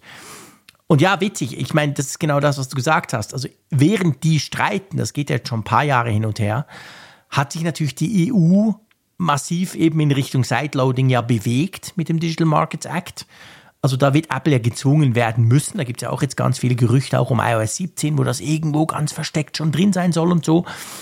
Aber das gilt natürlich nicht für die USA und dort ist es jetzt zumindest von richterlicher Seite so, dass Apple eigentlich nichts ändern muss. Da wird jetzt Fortnite nicht einfach so zurück in den App Store kommen, oder? Da wird es nicht so sein, genau. Wobei eben tatsächlich auch in den USA sich auch fragt, wie die politische Debatte, die dort ja losgegangen ist und auch teilweise parteiübergreifend dort äh, geführt wird, wie die ausgeht. Also ja. ich glaube, die, das, das Klima für die Tech-Konzerne ist auch in den USA jetzt kein wirklich Gutes momentan. Das stimmt. Die lassen sich auch so ein bisschen inspirieren von Europa. Ne? Also man sieht ja, ja das Beispiel Europa. Ich denke, man wartet auch dort noch so ein bisschen ab, wie sich das jetzt entwickelt. Aber es könnte einen ähnlichen Sogeffekt haben wie seinerzeit mit der DSGVO, mit der Datenschutzgrundverordnung, mhm. die ja auch international Spuren hinterlassen hat. Was auf der einen Seite so ein bisschen dem anmaßenden Charakter der Europäer geschuldet ist, dass sie einfach kurzerhand gesagt haben, unser Datenschutz gilt international. genau. Aber zum anderen eben auch ja schon dazu geführt hat, und das hat mich überrascht, dass eben in Übersee, dass in den USA gesagt wurde, hm, das ist eigentlich gar nicht mal so schlecht, mhm. was ja, die Europäer sowas da erdacht auch haben. machen. Ja, ja, genau. Das hat man sich schon ja zum Vorbild teilweise mhm. genommen. Ja, absolut. Also ich meine, das, wir haben ja viel über das diskutiert damals und, und klar, es hat unbestreitbar super nervige ähm, quasi Effekte hervorgerufen. Aber es ist schon so, also im Prinzip hat es da auch viel Gutes drin und das haben die Amerikaner inzwischen auch eingesehen. Ich denke trotzdem, und das ist natürlich dann schon unser nächstes Thema. Aber ich denke trotzdem, dass, dass, dass Apple quasi, also dass die EU, so muss man sagen, wenn sie ja jetzt, was dieses Sideloading angeht, vorpreschen, ich weiß nicht, wie schnell bei dem Thema die USA dann nachziehen. Also ich würde hm. das nur, weil das jetzt die EU einführt und die EU hat das ja beschlossen, das wird kommen, es dauert noch, aber es wird kommen, bin ich nicht so ganz sicher, ob das dann so ruckzuck auch in den USA passiert, oder? Ja, ist schwer zu sagen. Also ja, da, dafür, dafür fehlt mir auch die Kenntnis der Innenpolitik der USA, mhm. die ja aber auch ein Stück weit so, zumindest so die letzten Kongressdebatten, die ich mal in Sachen Tech gesehen habe, waren ja bestimmt einerseits von teils sehr alten Politikern, wo du merktest, die, die kamen, entsprangen noch der analogen Was Generation. chef gegrillt haben, meine Güte. Ja, ja, genau. Ja, aber ja. sowas ist natürlich immer gefährlich, weil diese Unkenntnis natürlich auch manchmal zu absurden äh, Beschlüssen Stimmt. dann führt. Und gleichzeitig hast du aber bei den sehr jungen Politikern, die da sind, die sind dann eher sehr gut informiert und teilweise eben auch sehr, ja, schon progressiv, progressiv was, ja. das, was das Thema angeht. Und äh, diese Mischung ne, aus, aus keine Ahnung und äh, sehr viel Ahnung kann natürlich dann ganz interessante Effekte dann zur Folge haben. Ja. Also schwer ja. zu sagen. Schwer, wirklich schwer zu sagen. Ja, sehr, sehr schwer zu sagen, genau. Aber ja, es ist einfach, es ist, wie soll ich sagen, es hat schon was, ich will jetzt nicht sagen absurd, das ist zu viel, zu viel, zu viel gesagt, aber es hat schon etwas Merkwürdiges, dass Epic quasi in den USA diesen riesigen Streit anzettelt ja. Und salopp gesagt, in der EU kriegen sie es quasi gratis, weil das die Politik dort durchsetzt. Ja, das ist, das ist in der Tat ein bisschen bizarr. Und am Ende ist es natürlich so, auch dieser ganze Rechtsstreit hat natürlich ja irgendwie außer einer Menge Show für Tim Sweeney, den Epic-Chef und sein Unternehmen, ja eigentlich mhm. wenig in der Sache bewegt. Und ja, das ist so. Das, das erleben wir aber immer wieder. Ich meine, Apple hat auch solche äh, Rechtsstreitigkeiten geführt, wenn ich an diese ganze Qualcomm-Debatte damals denke. Oh ja. mit, den Lizenzgebühren hat man sich auch wie die Kesselflicker gestrichen, äh, gestritten. Es wurden, ja. es wurden da interne E-Mails dann veröffentlicht im Zuge des Gerichtsprozesses ohne Ende, was, ja. wo einfach dann Einblicke gewährt werden mussten, die Apple dann lieber nicht gehabt hätte. Und am Ende stand, dass äh, Apple zu Qualcomm zurückgegangen ist und äh, ja, zumindest ja. einfach eine mehrjährige Zusammenarbeit, die ja jetzt immer noch kein Ende hat. Ja, ja, genau. Jetzt ist man zwar zähneknirschend, aber letztendlich arbeitet man wieder zusammen, genau. Das ist, ja, das ist interessant. Also, mal schauen. Und ich glaube, wir können mehr oder weniger mit fliegenden Fahnen zu unserem nächsten Thema überschwenken, weil da dreht sich eigentlich genau um dieses Thema so ein bisschen. Da geht es nämlich um, ich sage mal, Apples geheime Ländererkennung, oder? ja, klingt dramatisch. Das klingt dramatisch, ja, tut so nach James Bond. Ja, ja, ja, das, aber ich glaube, so spannend ist es in Wirklichkeit gar nicht. Es ist, es ist so, dass äh, die Macher von 9 to 5 Mac, einem Newsblog, haben entdeckt mhm. in iOS 16.2 erstmals, dass Apple da einen neuen Hintergrundprozess integriert hat, der mhm. Country D heißt. Und dieser Hintergrundprozess, augenscheinlich äh, haben sie da Quellen, die ihnen dann auch dann genauere Erkenntnisse darüber geliefert haben, die guckt halt genau hin, wo hält sich das Gerät jetzt gerade auf. Das macht es mit verschiedenen Datensätzen, einerseits naheliegenderweise per GPS, dann äh, über die SIM-Karte, weil es manchmal so länderspezifische Informationen gibt, die man da rausziehen kann, und WLANs, weil die auch eine Art Ländercode haben, die man mhm. dann zuordnen kann. Naja, und das Ganze soll halt dazu führen, dass die iPhones in Zukunft wirklich besser erkennen oder dynamisch erkennen, wo sie gerade sind und welche Sachen in dem Land gelten. Zum Beispiel gibt es ja dann Länder, wo FaceTime untersagt ist. Ich wollte gerade sagen, das tönt ja noch gut, wenn man sagt, hey, dann weiß das iPhone viel besser, wo du bist. Aber es geht eben nicht um Apple-Karten oder Google Maps. Das funktioniert ja eigentlich schon ganz zufriedenstellend, sondern es ist genau der Punkt, wo du sagst, es geht quasi darum, wirklich sicherzustellen, dass du in dem Land bist, wo du bist. Das klingt jetzt ein bisschen komisch, aber ich meine, mit NordVPN haben wir auch bewiesen, dass man das manchmal so ein bisschen hm, erweitern kann, sage ich mal. Und dann aber natürlich genau in Bezug auf Funktionen. Und du hast jetzt FaceTime angesprochen. Da gibt es ja Länder, die, wo das verboten ist. Aber jetzt wird natürlich spekuliert und ich glaube, diese Spekulationen, die, die wirken auf mich relativ klar, dass natürlich genau das so eine Funktion sein könnte, die dann Apple brauchen wird, wenn es eben um dieses Sideloading geht, damit dann das zwar in der EU funktioniert, aber, und da ist der große Punkt, das ist natürlich mega wichtig für Apple, wenn sie gezwungen werden, dass sie das in der EU machen, okay, dann werden sie es Zähneknirschen halt umsetzen, aber sie werden eben dafür besorgt sein, dass es nur in der EU funktioniert. Genau. Dass du in Amerika das dann eben nicht kannst oder in Asien oder wo auch immer. Ja, der Trickfehler war ja bislang, weil es eben häufig hardcoded war, diese ja. Beschränkung, dass dann zum Beispiel eben, wer jetzt in den Vereinigten Arabischen Emiraten ist, wo FaceTime verboten ist, der hat dann kurzerhand sich ein iPhone im Ausland bestellt. Und genau. dann war FaceTime freigeschaltet. Manchmal braucht es auch noch eine Software-Einstellung, mhm. dass man jetzt das Land irgendwie anders auswählt. Aber es dann gab doch mal diesen lustigen Fall, weißt du noch, sorry, wenn ich dazwischen grätsche, wo jemand ein iPhone irgendwo bei einem Internethändler gekauft hat. Alles gut, quasi neu oder neu. Und dann hat sich herausgestellt, komisch, FaceTime geht einfach nicht in ja. Deutschland. Ja. Und dann war das eins irgendwie importiert aus Saudi-Arabien, was er natürlich gar nicht wusste. Und dann hat es eben nicht funktioniert, genau wie du sagst, weil es hardcoded war. Ja, in dem Fall wäre es ja tatsächlich ja noch ein positiver Punkt, dass einfach ein Gebrauchtgerät dann aufgewertet wird. Weißt du, der, die Sache mit dem Sideloading ist ja so, da macht Apple etwas, was jetzt für ihre Interessen von großer Bedeutung ist. Sie wollen vermeiden, dass das Sideloading sich so hintenrum durch Importgeräte in der ganzen Welt verbreitet, ja. dass es wirklich auf die EU reduziert ist. Der Kollateralschaden, der dabei entsteht, ist aber ja immens, weil ich ja. fand es eigentlich eine, schon eine ziemlich gute Sache, dass teils absurde Verbote von Funktionen von Apple dann eben umgangen werden konnten, indem einfach die Leute die Möglichkeit hatten, per Einstellung oder per Hardwarekauf im Ausland dafür zu sorgen, mhm. dass sie es doch zur Verfügung haben. Und dass man das jetzt so für dieses eine Thema Sideloading so billig in Kauf nimmt, wenn das denn jetzt alles so zutrifft, auch das wieder alles mit einem Fragezeichen ja, versehen. Klar. Aber wenn das denn so zutrifft, fände ich schon ein bisschen schade, dass, dass man da das so macht ja, kann sich bei der EU beklagen. Ich meine, man muss fairerweise natürlich sagen, diese bis jetzigen Einschränkungen, eben FaceTime ist zum Beispiel, was im Moment viel genannt wird, äh, ja, das war Apple wahrscheinlich relativ wurscht, wenn das halt in einem anderen Land irgendwie doch geknackt wurde oder halt einer irgendwo eins importiert hat aus den USA dorthin.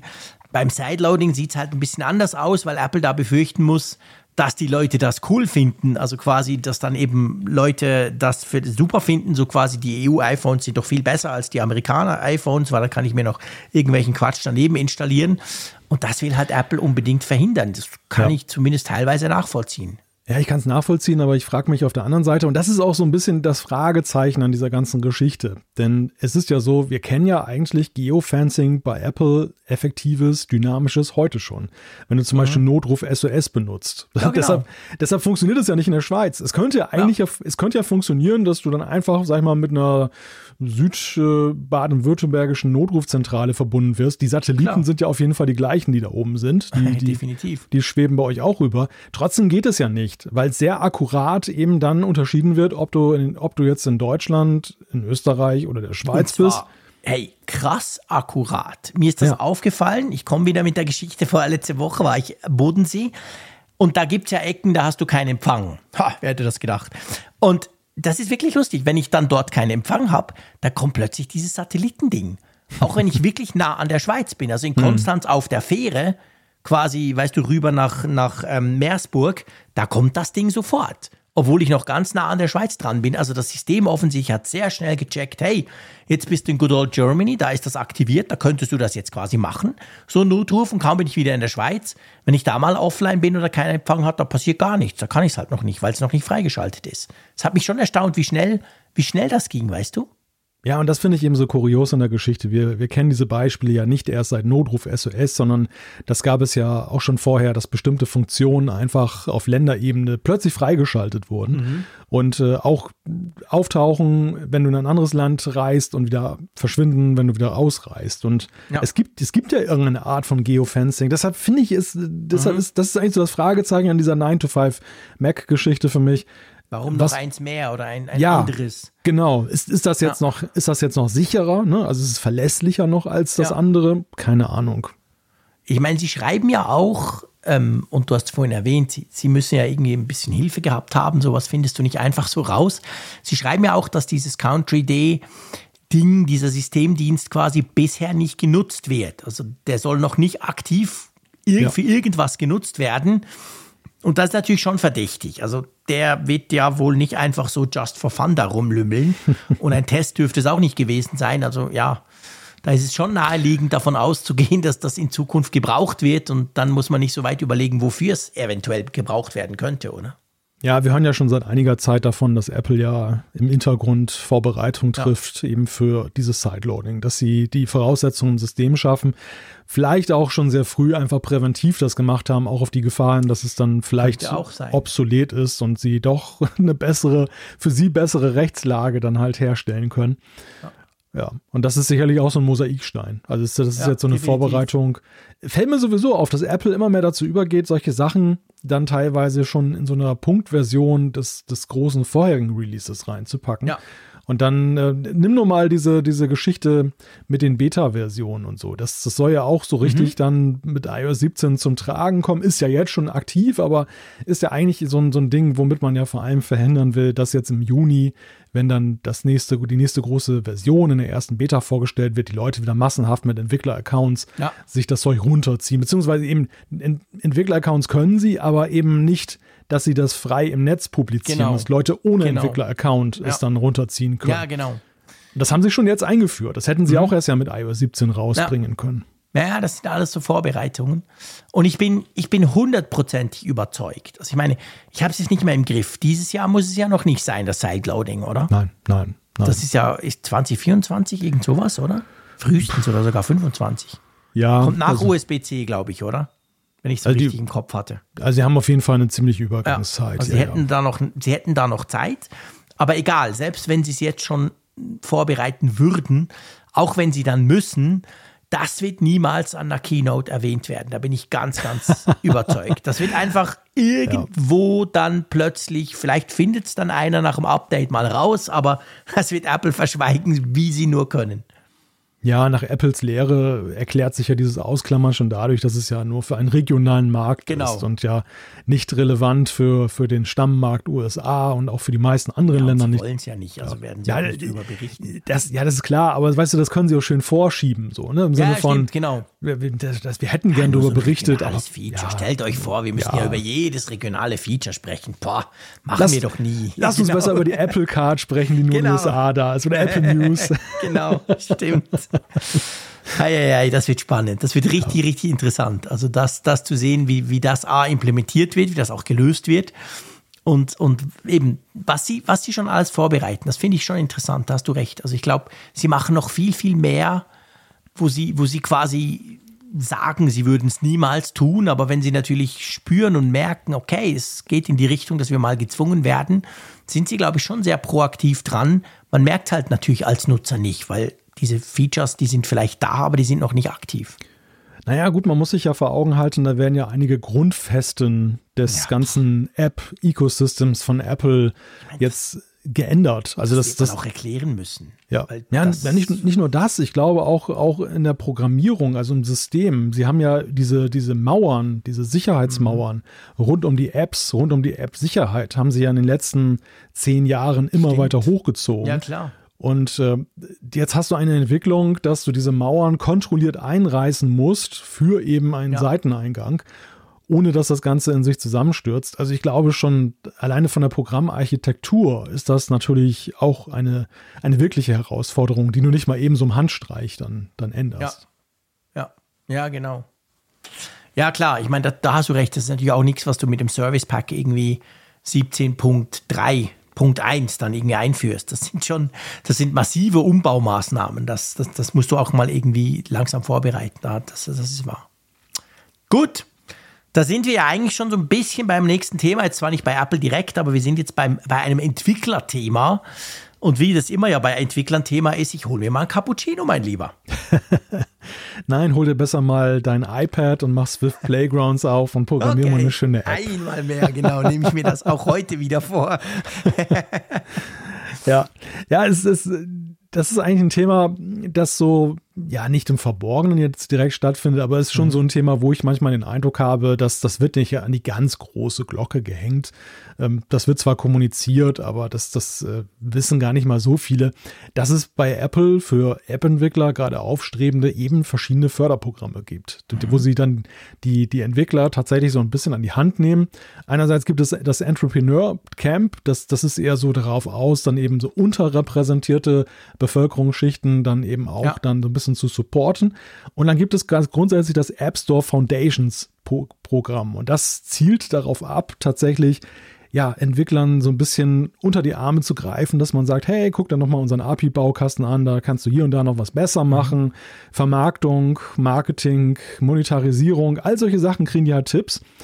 Ja, und der Anlass, dass wir darüber sprechen, ist eigentlich, dass jetzt zum einen ist das Ganze jetzt fünf Jahre alt geworden und zum mhm. anderen, eine ganz interessante Kennzahl, dass ein gutes Viertel davon aus Deutschland tatsächlich dabei Echt? war bislang. Ja, also, also sehr Viertel stark. Der Leute, die in diesem Programm unterstützt werden, mit diesem Förderprogramm gefördert wurden, kommt aus Deutschland. Ja, das ist ganz kurios. Also es waren bislang weltweit 1100 Teilnehmer, die da eben in den Genuss von diesem Programm gekommen sind. Das läuft dann so ab, du machst halt eine App und mhm. Apple sucht dich aus, wenn sie dich für besonders Potenzial... Ich wollte fragen, wie sind denn da die Aufnahmekriterien? Ja, ja, du kannst, es gibt jetzt nicht irgendwie so einen Bewerbungsschein, ne, wo du ja. sagst, hallo, ich möchte gerne mal eine App programmieren, ja. sondern du musst schon irgendwas gemacht haben und du musst etwas machen, von dem Apple halt denkt, dass es im App Store gut funktionieren kann. Ja. Weil, ich meine, am Ende machen sie es nicht uneigennützig. Ja, ist ja klar das Ganze ist natürlich eben auch, sie, sie suchen die großen Apps von morgen und äh, mhm. versuchen dann eben auch im eigenen Interesse, im Interesse ihrer 15 bis 30 Prozent das Bestmögliche rauszuholen, die sie an Umsatz ja da auch bekommen.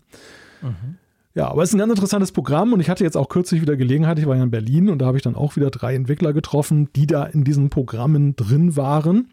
Mhm. Ja, und ich, ich finde es immer wieder faszinierend, dann was das so mit den Leuten macht. Ne? Also das, das ist auch so ein, so ein bisschen, so habe ich den Eindruck, so ein Motivationsschub. Das ist mhm. nicht nur, das ist nicht nur jetzt irgendwie ein Fortbildungsprogramm, da kannst du auch ein schlaues Buch kaufen oder eben im Internet gucken, sondern es ist eben auch gerade, naja, erstens, du hast mit Apple direkt zu tun, das ja. ist ja auch irgendwie schon cool.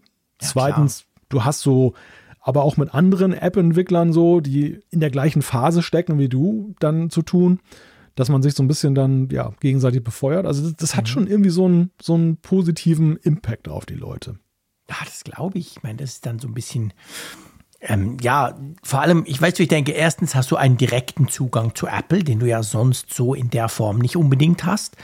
Und gleichzeitig natürlich, denke ich, Entschuldigung, das, das Treffen mit anderen Leuten, die eben ähnlich dran sind, die vielleicht die gleichen Probleme gerade haben, das motiviert dich doch total, weil das sind ja oft, soweit ich es verstanden habe, sind ja das nicht unbedingt schon große Firmen, die da irgendwie mit 20 Leuten an einer App programmieren, das sind ja oft auch ganz kleine App-Entwickler, die, äh, ja. so One-Man-Shows, oder? Die dann da auch oft gefördert werden. Ja, One-Man-Shows oder eben halt dann wirklich so, ja, sehr junge Entwickler, die, die einfach zum Beispiel aus dem Studium heraus so ihr kleines Startup gemacht haben, haben eine App auf den Weg gebracht, die, ja. die so auf Gegenliebe stößt. Mhm.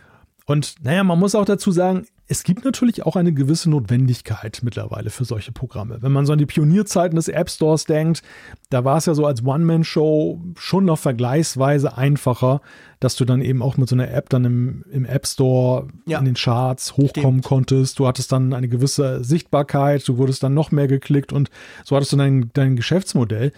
Heute ist es natürlich ja so, der, der App Store ist dermaßen voll mit Apps und die, die Charts werden dominiert von den immer gleichen. Ne? Das sind dann halt die großen Social Media Geschichten und äh, die, die Mediatheken und, und, und Videoservices. Und dann irgendwann auf 174 kommt dann mal der, die erste Indie-App, so ja, bisschen genau. überspitzt gesagt.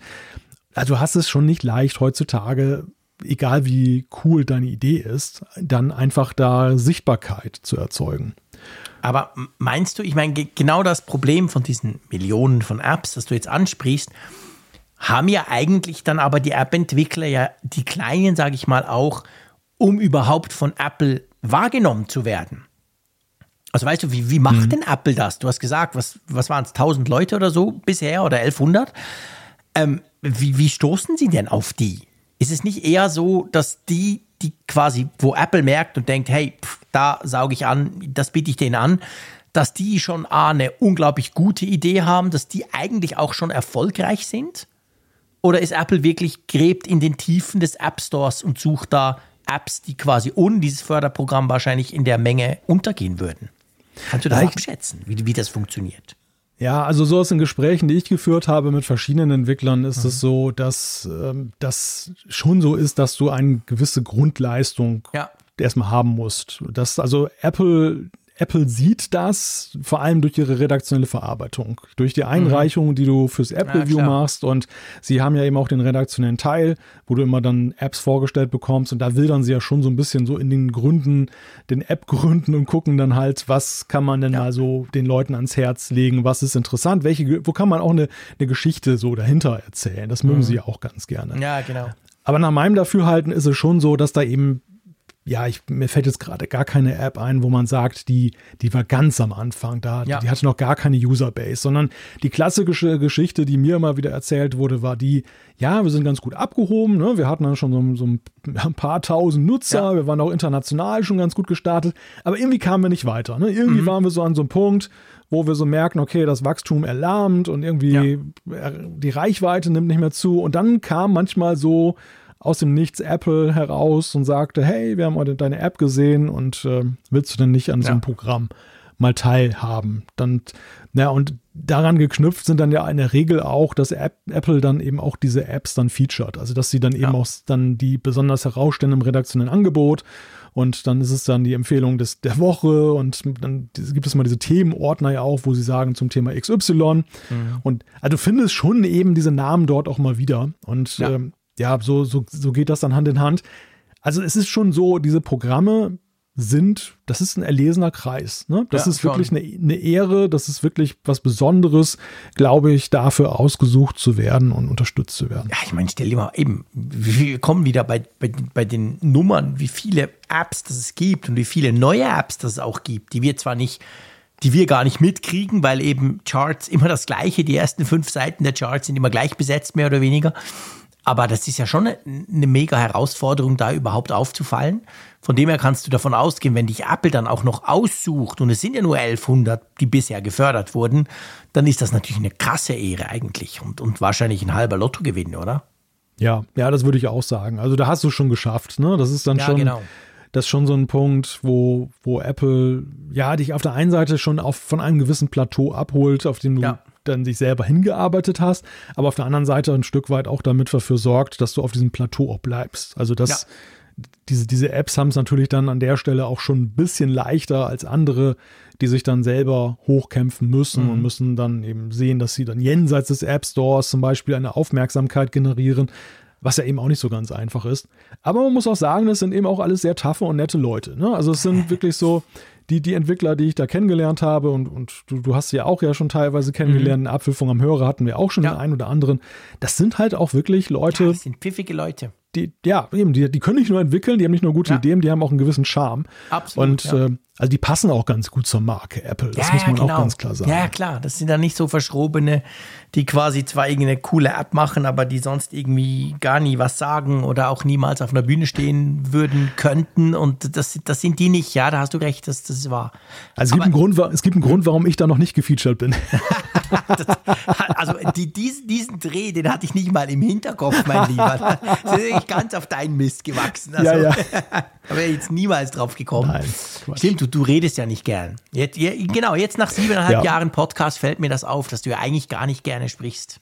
Nee, und schon gar nicht vor Leuten. Ne? Ja, genau, nee, das, das magst du nicht. genau. Ja, nee, sehr unangenehm. Das muss es sein. Aber sag mal, jetzt bei allem, ähm, du hast jetzt erwähnt, was das Programm macht, wie das ungefähr funktioniert, was das vor allem den Leuten bringt.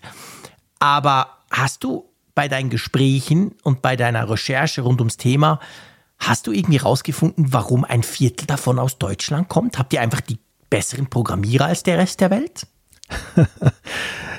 Das ist eine sehr gute Frage, wobei es so ist, dass bei denjenigen, die aus Deutschland kommen, lustigerweise die, die Hauptaufmerksamkeit für ihre App manchmal gar nicht in Deutschland ist. Also ich glaube, ah. das, das ist ein Stück weit weniger die Frage, dass Apple nach so einem Länderschlüssel guckt mhm. und sagt, wir nehmen jetzt mal drei aus der Schweiz und fünf ja. aus Deutschland, sondern dass es eher so ist, dass ähm, die Apps, die auch aus Deutschland herauskommen und international, gerade in den USA, besonders erfolgreich sind, ähm, dann eher auch in den Fokus geraten. Lustigerweise waren jetzt von den, den Apps, die, die ich ja jetzt in Berlin da mhm. kennengelernt habe, ich glaube, die eine App, die hatte sogar den, die USA als Hauptmarkt, obwohl wirklich das Unternehmen komplett aus Deutschland kam. Und ähm, bei der anderen, also bei einer der anderen, da war es dann so halb-halb. Ne? Da waren Deutschland und USA gleich auf.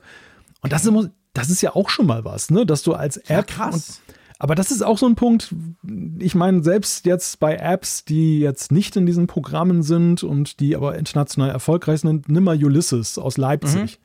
Mhm. Ich war ja total bass erstaunt, als ich irgendwann mal den, den Entwickler oder einen der Entwickler von Ulysses kennengelernt habe und mhm. habe dann festgestellt, Moment mal, der kommt ja aus Leipzig. Ja, wo, wo ich echt so dachte, das ist eine amerikanische Schreib-App. dachte die, man komplett, ja, genau, die kommt aus genau. Amerika. Ja. Ja, und war, war völlig perplex, dass, dass das dann eben ja. nicht der Fall war. Und das ist eigentlich auch so ein Charme dieser ganzen App Store-Plattform, dass es so diese Aufhebung von Geografie ist, ja. dass eben diese, diese Frage. Spielt überhaupt keine Rolle mehr. Nee, also ich sage mal, auch ein App-Entwickler aus Island hat keinerlei Barriere mehr durch mhm. seinen kleinen Markt, wenn er einfach eine lokalisierte Version für den englischsprachigen Markt genau. macht. Er kann genauso viele Kunden erreichen wie der ja. andere auch. Ja, das ist eben schon genial. Sehr spannend. Danke vielmals für diese Insights. Und ich würde mal sagen, wir ziehen zu den Apfel äh, Funk-Insights weiter. Verstanden? Wir landen bei der Umfrage der Woche. Das sind ja für uns auch immer Insights, ja. für euch natürlich letztendlich auch, auch wenn ihr, sage ich mal, gewisse Statistiken natürlich selber nachgucken könnt. In der Funkgeräte-App seht ihr das oder apfelfunk.com slash Umfrage. Da seht ihr zumindest die, die, die, den aktuell, die aktuelle Umfrage und die letzten. Was wollten wir wissen letzte Woche? Ja, letzte Woche wollten wir wissen, ob die Dynamic Island künftig noch stärker genutzt werden sollte. Wir hatten ja letzte mhm. Woche das Thema, dass es darum geht, dass ja angeblich mit, auch mit iOS 17 und äh, den neuen iPhones dann die Dynamic Island noch mehr Notifikationen vom System und so weiter anzeigen soll. Ja, und die Frage hatten wir mal an euch weitergegeben. Genau, und da haben 66,4 Prozent von 1710 Teilnehmern Stand jetzt, haben gesagt ja. Also zwei Drittel sagen ganz klar ja. Und dann finde ich es lustig, nur 3,4 Prozent sagen Nein und ein, das andere Drittel quasi sagt, hm, weiß ich nicht, interessiert mich nicht. Also wir haben die Überzeugten, zwei Drittel, die sagen, ja, ja klar, also so, packt da mehr rein. Und dann haben wir eigentlich ein Drittel, der sagt, pff, das ist mir doch wurscht, macht, was ihr wollt. Und nur drei Prozent wollen das nicht. Ich finde das noch interessant, oder? Haben wir selten, dass die Weiß-Nicht-Fraktion so groß ist. ja, das stimmt. Ja, das, vielleicht ist das auch eben die Fraktion, die sagt, ich habe noch ein älteres iPhone und will das noch ein paar das Jahre behalten. Das kann natürlich auch sein, denen ist das dann komplett wurscht, ja, stimmt. Und dann juckt es einen natürlich nicht, ob Apple, was Apple da jetzt in nächster Zeit macht. Aber schon spannend, ne? Dieses doch sehr klare Plädoyer ja. dafür, dass das der richtige Kurs ist. Ja. Weil gerade so auf Social, ich habe auf Twitter ein paar auch Screenshots bekommen von Leuten, die mir dann geschrieben haben, ja, coole Idee, aber guck mal, ich habe jetzt hier gerade einen Wecker, ich höre Musik und ich habe noch Sportresultate, das sieht doch jetzt schon scheiße aus. Also es gibt da schon, das haben wir auch diskutiert in der letzten Folge, es gibt da schon auch die Bedenken, dass das Ganze halt nicht mehr so cool und witzig wird, wenn da zu viel drin rumzappelt. Ja, aber ich glaube, es ist tatsächlich so, eine, so ein Erfahrungsding. Also wenn ja. du den, den Use Case hast, der das zur Folge hat, dann das, ich fand das sehr interessant, so beim Feedback, dass diejenigen, die sagen, oh, macht mehr da rein, gar nicht mal so diejenigen sind, die jetzt mit konkreten Beispielen um die Ecke kamen. Stimmt. Während eben diejenigen, die jetzt, die wenigen, die gesagt haben, um Gottes Willen bloß nicht, da war in der Regel gleich ein Screenshot in der Mail dabei. Da wusstest ja. du sofort, okay, er hat recht. Beziehungsweise ich kann es nachvollziehen. Ja, das stimmt. Du hast, ja, genau. Die könnten dann auch gleich genau sagen, warum. Tja, also interessant, coole Sache. Was wollen wir denn diese Woche wissen? Ja, diese Woche wollen wir von euch wissen, ob ihr die Gesundheits-App, die Health-App von Apple einsetzt. Dann habt ihr die Möglichkeit zu sagen, ja viel, ja selten, nein oder auch da natürlich wieder keine Ahnung, weiß nicht. Mal schauen, was ihr uns da schreibt. Tja, du, wir sind ja zeitlich großartig drin, großartig im Sinn von, dass wir uns mal wieder ein bisschen intensiver um unser Feedback kümmern können. Ja, juhu. Juhu. Ich fange mal an mit dem Thomas und es geht genau, um unser... Genau, das ist das Highlight, sag ich jetzt mal einfach, zumindest sprachlich. er hat uns geschrieben, ich, hab, ich habe heute eure Folge 376 für die Tonne gehör, gehört und wollte euch mal sagen, dass ich euch auch sehr gerne bei Themen abseits des Apple-Universums zuhöre und etwas lerne. Ich finde diese Themen als Einstieg immer sehr gut und macht, und macht diese ganze Sache auch etwas persönlicher. Also egal ob Apple-Themen, in Klammern Apfelfunk, Mülltrennung, in Klammern Abfallfunk oder Wein als Hörergeschenk, in Klammern Apfelfunk. Macht gerne so weiter und überrascht uns mit weiteren Abwandlungen. Apfelfunk. Der Apfelfunk, den finde ich großartig. ich, finde, ich finde, das müssen wir jetzt eigentlich damit ehren, dass wir das zum Episodentitel machen, dieser Folge, ja, oder? Ich würde auch sagen, genau, das wird der Apfelfunk, genau. Das bringen wir, weil das ist einfach sehr, sehr cool. das ist hiermit gesetzt. Weil wir versuchen ja nicht den Abfallfunk zu machen, ganz ehrlich gesagt. Das wäre ein bisschen schade, aber der Apfelfunk, ja. ich meine, wir trinken ja nie beim Podcasten, by the way. Nein. Aber es passt einfach so wunderbar und ich überlege die ganze Zeit, seit seit, diese Zuschrift reinkam und wie jetzt unser Intro gesprochen, also Intro, unsere Anfangsdiskussion, ihr wisst ja, das bereiten wir ja nie vor, ähm, überlege ich mir, ob man so ein cooles Wortspiel mit dem Parken machen könnte, aber es fällt mir natürlich nichts ein. Ich bin ja nicht der Thomas. Also keine Ahnung, ob man das auch noch irgendwie reinbringen, der Abparkfunk oder was auch immer. Auf jeden Fall sehr, sehr cool, genau. Apfelfunk, das gefällt uns sehr. Vielen Dank, Thomas, dafür. Gut, dann der Peter hat uns geschrieben und da ging es nämlich auch um das, was wir in der letzten Folge vorbesprochen hatten. Da geht es auch um den Abfall. Er schreibt, ich liebe euren unterhaltsamen, fundierten Podcast. Meine Frau protestierte aber nun einmal wieder, weil sie das Gefühl hat, die Schweizer würden zu schablonenhaft dargestellt, so als stellten sie bedauernswerte Sonderfälle in Europa dar, ausgerechnet, wo ich doch auch Schweizer bin. Es geht uns um die Mülltrennung in der Schweiz, die von euch diskutiert wurde. Zumindest in unserer Region im Aargau trennen wir nicht nur Glas und Papier vom Restmüll, respektive Kehricht, wie man hier sagt, sondern noch viele, viele andere Wertstoffe. Er hat dann alles aufgezählt, was sie da alles trennen. Und im Unterschied zur Gegend meiner Verwandtschaft in Deutschland kommt mir in der Schweiz vieles freiwilliger und weniger von Zwängen wie Pfand geleitet vor. Insofern kann man natürlich fast alles in den Kehrichtssacht stecken, wenn man denn will. Kontrolliert wird wenig, die Mehrheit macht es aber bereits anders. Wir hoffen sehr, dass ihr dies richtig stellen könnt und die Schweizer nicht als Umweltsäue Europas wahrgenommen werden. Ja, jetzt muss ich ja dazu sagen, das war ja überhaupt nicht meine Intention.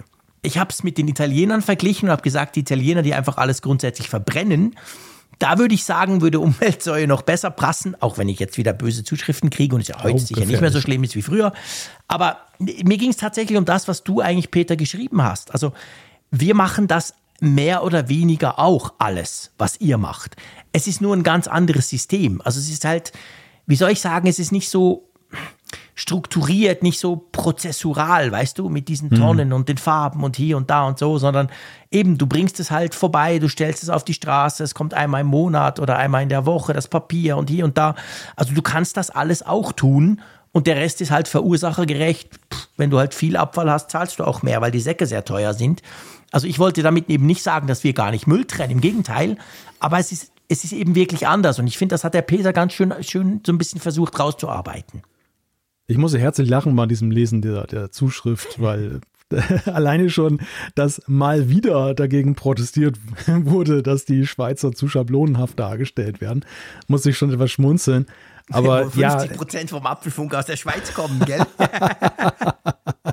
ja, ja. Nein, aber das, das Thema Müll hat tatsächlich aus der Schweiz die Zuschriften, die wir bekommen haben, sehr polarisiert. Also mhm. da sind richtig innenpolitische Gräben aufgegangen, ja. wo man dann ja, gemerkt hat, genau. oha, sehr, sehr unterschiedlich in der Schweiz, wie das da gehandhabt wird. Das fand ich ganz, ganz interessant. Aber es stimmt schon. Ich meine, die Deutschen haben natürlich schon immer so die Neigung, ähm, das gleich mit einer Tonne zu unterfüttern. Es gibt zum Beispiel auch so Bestrebungen, habe ich letzte Woche ganz vergessen, noch so eine Elektrotonne da zu mhm. machen. Ja. Und, äh, und das Pfandsystem ist natürlich auch ein guter Hinweis, das habe ich gar nicht erwähnt, dass ja mhm. eben diese, diese ganze Dosenpfand und, und Flaschenpfand-Geschichte, ja. Die ja auch äh, sehr facettenreich ist. Ne? Wenn du mhm. so eine, eine sogenannte Mehrwegflasche hast, dann kriegst du irgendwie, ich glaube, 15 Cent äh, ja. als Pfand zurück. Aber wenn du eine PET-Flasche vorbeibringst, dann kriegst du 25 Cent. Uh. Und wo, wo sich mir auch nicht so ganz erschließt, wo, warum eigentlich der Unterschied da ist. Lange Zeit war es dann auch noch so, dass dann bestimmte Flaschen noch ausgenommen waren, also Fruchtsäfte zum Beispiel. Die gab es dann kein Dosenpfand, obwohl die auch sehr zahlreich halt dann eben verkauft wurden. Mhm. Das hat man mittlerweile dann eben äh, angeglichen. Also die haben jetzt mittlerweile auch so ein Pfandetikett, aber also das ist schon teilweise sehr lustig und eine Wissenschaft für sich, was mhm. dieses ganze Abfallwesen ja. so an sich hat. Ja, es ist wirklich, ich glaube, ich glaube, der größte Unterschied, und das, das fand ich sehr spannend an der Zuschrift von Peter, dass er halt sagt, bei uns ist einfach das viel mehr freiwillig, weißt du? Und trotzdem machen es alle. Also ich glaube, wir haben eine der höchsten zum Beispiel Glasrücklaufquoten der ganzen Welt oder so. Ich glaube 99, irgendwas Prozent von Glas kommt wieder zurück. Aber halt, ich meine, du könntest theoretisch das Glas in den normalen Abfall schmeißen. Bist halt ein Dödel, wenn du es machst, aber das kannst du tun. Es wird halt dann teuer, weil Glas ist schwer. Aber ich glaube, das ist so ein bisschen der Unterschied, weißt du? Dass man mhm. nicht so eben Pfand ist ja letztendlich etwas, du zahlst da etwas dafür, kriegst es dann zurück, aber eben, das ist so die Motivation, dann bringst du es auch zurück. Solche Dinge fehlen bei uns. Ich behaupte aber mal, zumindest teilweise, sie sind wahrscheinlich auch gar nicht unbedingt nötig, weißt du? Mhm. Und ich glaube, das ist der Hauptunterschied. Also ich wollte nicht sagen, dass wir, dass wir nicht Müll trennen, überhaupt nicht. Aber es geht halt ganz anders. Wir bringen die, die Dinge dann halt irgendwo hin, aber wir kriegen nichts dafür, jetzt mal ganz salopp gesagt. Ja, da wäre dann noch die Frage, ob es vielleicht auch eine Frage vom Zeitpunkt ist, wann man damit begonnen hat. Weil ich habe den Eindruck, auch sein dass, dass Deutschland bei manchen Pfand- und, und Recycling-Geschichten schon sehr früh dabei war. Ja. In einer Zeit, als die Sensibilisierung für Umweltthemen und Probleme aber noch weit, weit unterdurchschnittlich war. Und da musstest du dann einfach mit dem Zwang arbeiten. Ja, das kann sein erinnert mich auch mal so ein bisschen an das Thema LEDs. Ne? Also heutzutage wäre die Überzeugungskraft von LEDs gegenüber Glühbirnen auch größer, alleine wegen der höheren Stromkosten. Ja, klar. Als man, als man seinerzeit in. jedem sofort ein, genau. Ja, buchstäblich, genau. Und als man seinerzeit die Pflicht aufgemacht hat, da, da gab es dann ernsthaft eine Debatte, dass viele sich ihre 100 Watt Glühbirne noch erhalten wollten. Ne? Ja. Und, äh, also das, ich glaube, das hat natürlich vielleicht auch was damit zu tun. Noch ein Schmunzler übrigens, Kehricht, fand ich auch sehr schön als Wort. Hier war es ja auch so, die Restmülltonne wird auch von vielen bis heute noch als Aschtonne bezeichnet. Ah, echt? Ja, weil man da halt die, die Asche aus dem Ofen damals reingemacht ja. hat. Das waren ja, das waren ja klassisch so Metalltonnen. Das waren ja, genau. ja, die sind, eher später hat man ja dann Kunststofftonnen gemacht und damals da die Asche, die war ja gefährlich, da man manchmal ja, ja, noch klar, muss ja Metall, dass das nicht durch, durchbrennt. Genau, und, und ich glaube, der Kehricht, ne, der, der kommt auch so aus der Gegend dann. Mhm. Ja, wahrscheinlich. Ausge, ja, ausgekehrt, auch, ausgekehrt ja, sozusagen. Sein, genau. Ja, ja. Tja, ja. also die Unterschiede sind vielfältig. Stellen wir ja jeden, jedes Mal fest, wenn wir zusammen sprechen. Aber an dem Thema hat sich glaube ich, sehr schön ähm, so ein bisschen sehr plakativ auch zeigen lassen. Und das hat euch auch sehr zahlreich motiviert, uns zu schreiben. Also vielen Dank dafür. Gut, dann ähm, magst du mal den nächsten machen. Oder überhaupt ja. irgendeinen auch rauspicken. Ja, ich nehme mal den nächsten äh, und gebe mein Bestes, so ein bisschen Schweizerdeutsch drin. Der Kewe aus, äh, aus Bern hat mhm. uns geschrieben. Und äh, ich habe mir das neue Studio-Display gekauft und habe noch einen Thunderbolt. Bildschirm. Mhm. Möchte gern beide an mein MacBook Air anschließen. Wie mache ich das am besten? MacBook Air mit zwei Bildschirmen. Toll wäre vielleicht ein Video vom Setup von Jean-Claude, da er auch zwei, zwei Bildschirme benutzt und im ganzen YouTube habe ich kein richtiges Video gefunden für das Thema.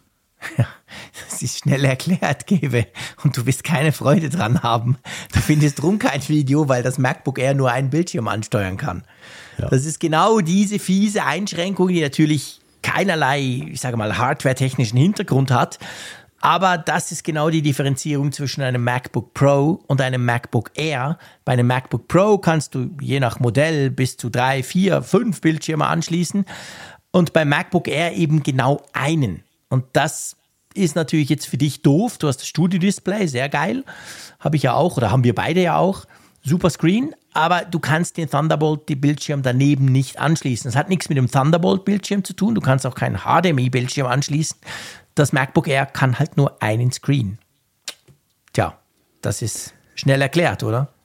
Das ist schnell erklärt, ja. Apropos Studio-Display, hast du eigentlich die Version 16.4 von der Firmware schon eingespielt? Ja, natürlich. Die kam mit 16.4, also mit, mit Mac OS, was ja. war es, 13.2 oder so, kam die drauf. Ja, habe ich. War bei dir problemlos?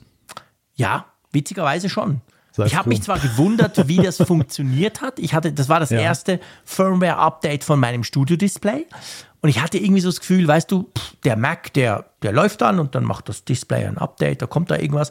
Ich, ich wusste nicht, dass das quasi wie so ein Mac-Update ist, weißt du? Der Mac startet ja auch neu und dann rödelt der und dann kommt halt auf dem Studio-Display dieser, dieser Balken, der dauert relativ lang. Also es, ging gefühlt, ich weiß mhm. nicht, zehn Minuten mindestens. Ich dachte so, wow. Ja. Aber ja, bei mir hat es geklappt. Bei dir nicht? Äh, bei mir war es ja auch das, war es ja schon das zweite Update. Ich habe dann seinerzeit, ich glaube, mhm. 15.5 war ja die Vorgängerversion. Ja. Darauf habe ich auch schon aktualisiert und das war damals völlig unproblematisch. Ja. Das, das kam mit dem neuen macOS und dann wurde dir in dem Update-Dialog angezeigt, das ist ein Studio-Display. Genau. Firmware-Update, dann hat man auf Aktualisieren ist man gegangen und dann ist der Rechner neu gestartet und dann wurde das da draufgeladen ja. und peng war es drauf. Jetzt war das alles ein bisschen anders. Jetzt wurde mir das genauso zwar angezeigt, 16.4 mhm. ist da und dann habe ich gesagt, installiere gerne und das war, naja, sehr verhängnisvoll, denn dann hat das tatsächlich runtergeladen, der Balken ging dann so durch, dauerte 10 Minuten und dann mhm. kam die Anzeige apple.com, also so ein Warnhinweis, apple.com slash restore slash display. Und ich oh. dachte, oh oh, Scheiße. das okay. kann nichts Gutes bedeuten. Ach. Ja, und dann und dann bin ich auf diese URL dann tatsächlich gegangen und habe mal nachgeguckt. Natürlich nicht mit dem Studio-Display, sondern mit, dann, mit dem. Klar, das, das, lief nicht mehr, oder? Das, nein, das lief nicht mehr. Das war dann nicht mehr anzusteuern. Und dann, ja, da stand dann so ein kleiner Guide zum Sinne von, ja, man soll das äh, Thunderbolt-Kabel halt einfach mal abziehen bei, bei dem Display und mhm. bei dem Mac. Das habe ich gemacht, das hat erst nichts gebracht. Mhm. Dann habe ich den, lustigerweise, als ich den Rechner runtergefahren habe, dann ja. kam plötzlich, kamen diese drei Punkte wieder und es lud dann wieder drauf. Naja, und im ersten Anlauf war es dann so, dass dann einfach die alte Version wieder drauf war und es ah, ging okay. dann so weiter. So ein Restore quasi. Und ja, und dann habe ich es eine ganze Weile in Frieden gelassen und habe gedacht, na, das ist ja irgendwie nicht so gut gelaufen. Wer weiß, was da passiert ist. Okay. Naja, und jetzt gestern Abend nochmal einen neuen Anlauf gestartet, beziehungsweise die Meldung drängte sich wieder so auf, möchtest ja, du nicht, möchtest du nicht. Genau. Und ich habe so gedacht, natürlich möchte ich. Und ja, Klar. das. Äh, und dann, gestern war es wirklich so, ich bin in eine, End, in eine Endlosschleife geraten, aus der ich Nein. nicht wieder rausgekommen bin. Es war immer wieder dieser Restore, dann, wenn ich dann Ach, run runtergefahren oder das Kabel getrennt habe oder eben auch den Strom getrennt habe, dann wechselweise lud es mal wieder und jedes Mal dann war dieser Restore. Screen dann da. Puh. Und ich habe schon gedacht, oh Mist, jetzt musst du das Ding einschicken. Albtraum, absoluter Albtraum. Die Lösung war, und falls jemand auch in diese Lage gerät, ich habe das irgendwo in einem Forum gelesen, einfach mal alle USB-C-Kabel, die man da hinten noch so dran hat in diesem Hub, mhm. dann rausmachen. Ah, und, also mal alles dann trennen davon. Alles trennen, außer das Thunderbolt-Kabel. Ja. Und das nur drin lassen und dann ging dieser Prozess, das versucht sich ja dann doch immer wieder selber herzustellen, mhm ging dann das Neue los, dann lud es, dann wurde es fünf Minuten schwarz. Ich dachte, ach du Schande, jetzt ist nicht mal mehr diese, diese Meldung da. Und eine weitere Viertelstunde später nochmal geladen, war dann 16.4 da und ach, ich sitze jetzt, ich sitze jetzt davor, es läuft problemlos. also klein, Also falls ihr da auf irgendwelche Probleme stoßt, erstens, gute Nachricht, es ist nicht aussichtslos, es hat sich von selber wieder regeneriert. Mhm. Aber zweite Nachricht, denkt mal an die Kabel hinten, falls ihr da welche habt, ein, genau, einfach mal abziehen. Genau das gleiche ist dem Dani aus Hongkong passiert. Oh, Freund von ja. mir und, und treuer Hörer von uns. Der hat sich das letztes Jahr schon gekauft und dem ist es schon beim ersten Update abgestürzt. Und zwar aber so, der musste das von Apple austauschen lassen. Oder, oder irgendwie, der musste das auf jeden Fall in den Apple Store bringen. Und dann hat er mir jetzt wieder, wir haben nämlich noch gechattet damals, als es jetzt dann mit iOS 16.4 wieder ein großes Update, ich meine, das ist ja, wir wissen ja nicht, was iOS, TV, Studio Display, OS, einfach OS, sagen wir mal. Aber ich meine, vorher war es ja 15 und jetzt ist 16. Also man kann sich vorstellen, das ist ja ein größeres Update als damals nur. Das war ja ein Punkt-Release. Und er hatte, glaube ich, genau das Gleiche.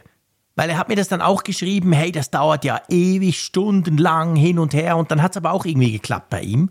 Aber das erste Mal musste er das, wenn ich mich richtig erinnere, wirklich in den Apple Store zurückbringen. Ja. Krass, bei einem Bildschirm. Ja, ja, eben. Ich meine, das ist ja jetzt auch kein kleiner Bildschirm. Nein. Und, äh, das, das ist nicht so ein großer Spaß. Siehst du was? Ich meine, wir haben wirklich, wir, wir haben uns ja schon ausgetauscht drüber, dass das Studio-Display ist ja eigentlich ein kleines iPad leider ohne Mac nicht, nicht nutzbar. Aber ja, da fragt man sich, also wenn's nicht, wenn sie es nicht mal mit einem Update hinkriegen, sehr merkwürdig. Ja, oder anders gesagt, es ist ja schon ein, nach wie vor empfinde ich das mal als Kuriosum, dass ich einen Bildschirm habe, der Updates einspielt. Ja, finde ich auch sehr lustig. Weil viele Devices, die du hattest, waren ja, also ich sag mal, wie ein Kabel. Ein Kabel ist ein Kabel, da, da wähnst du keine Firmware drauf dafür.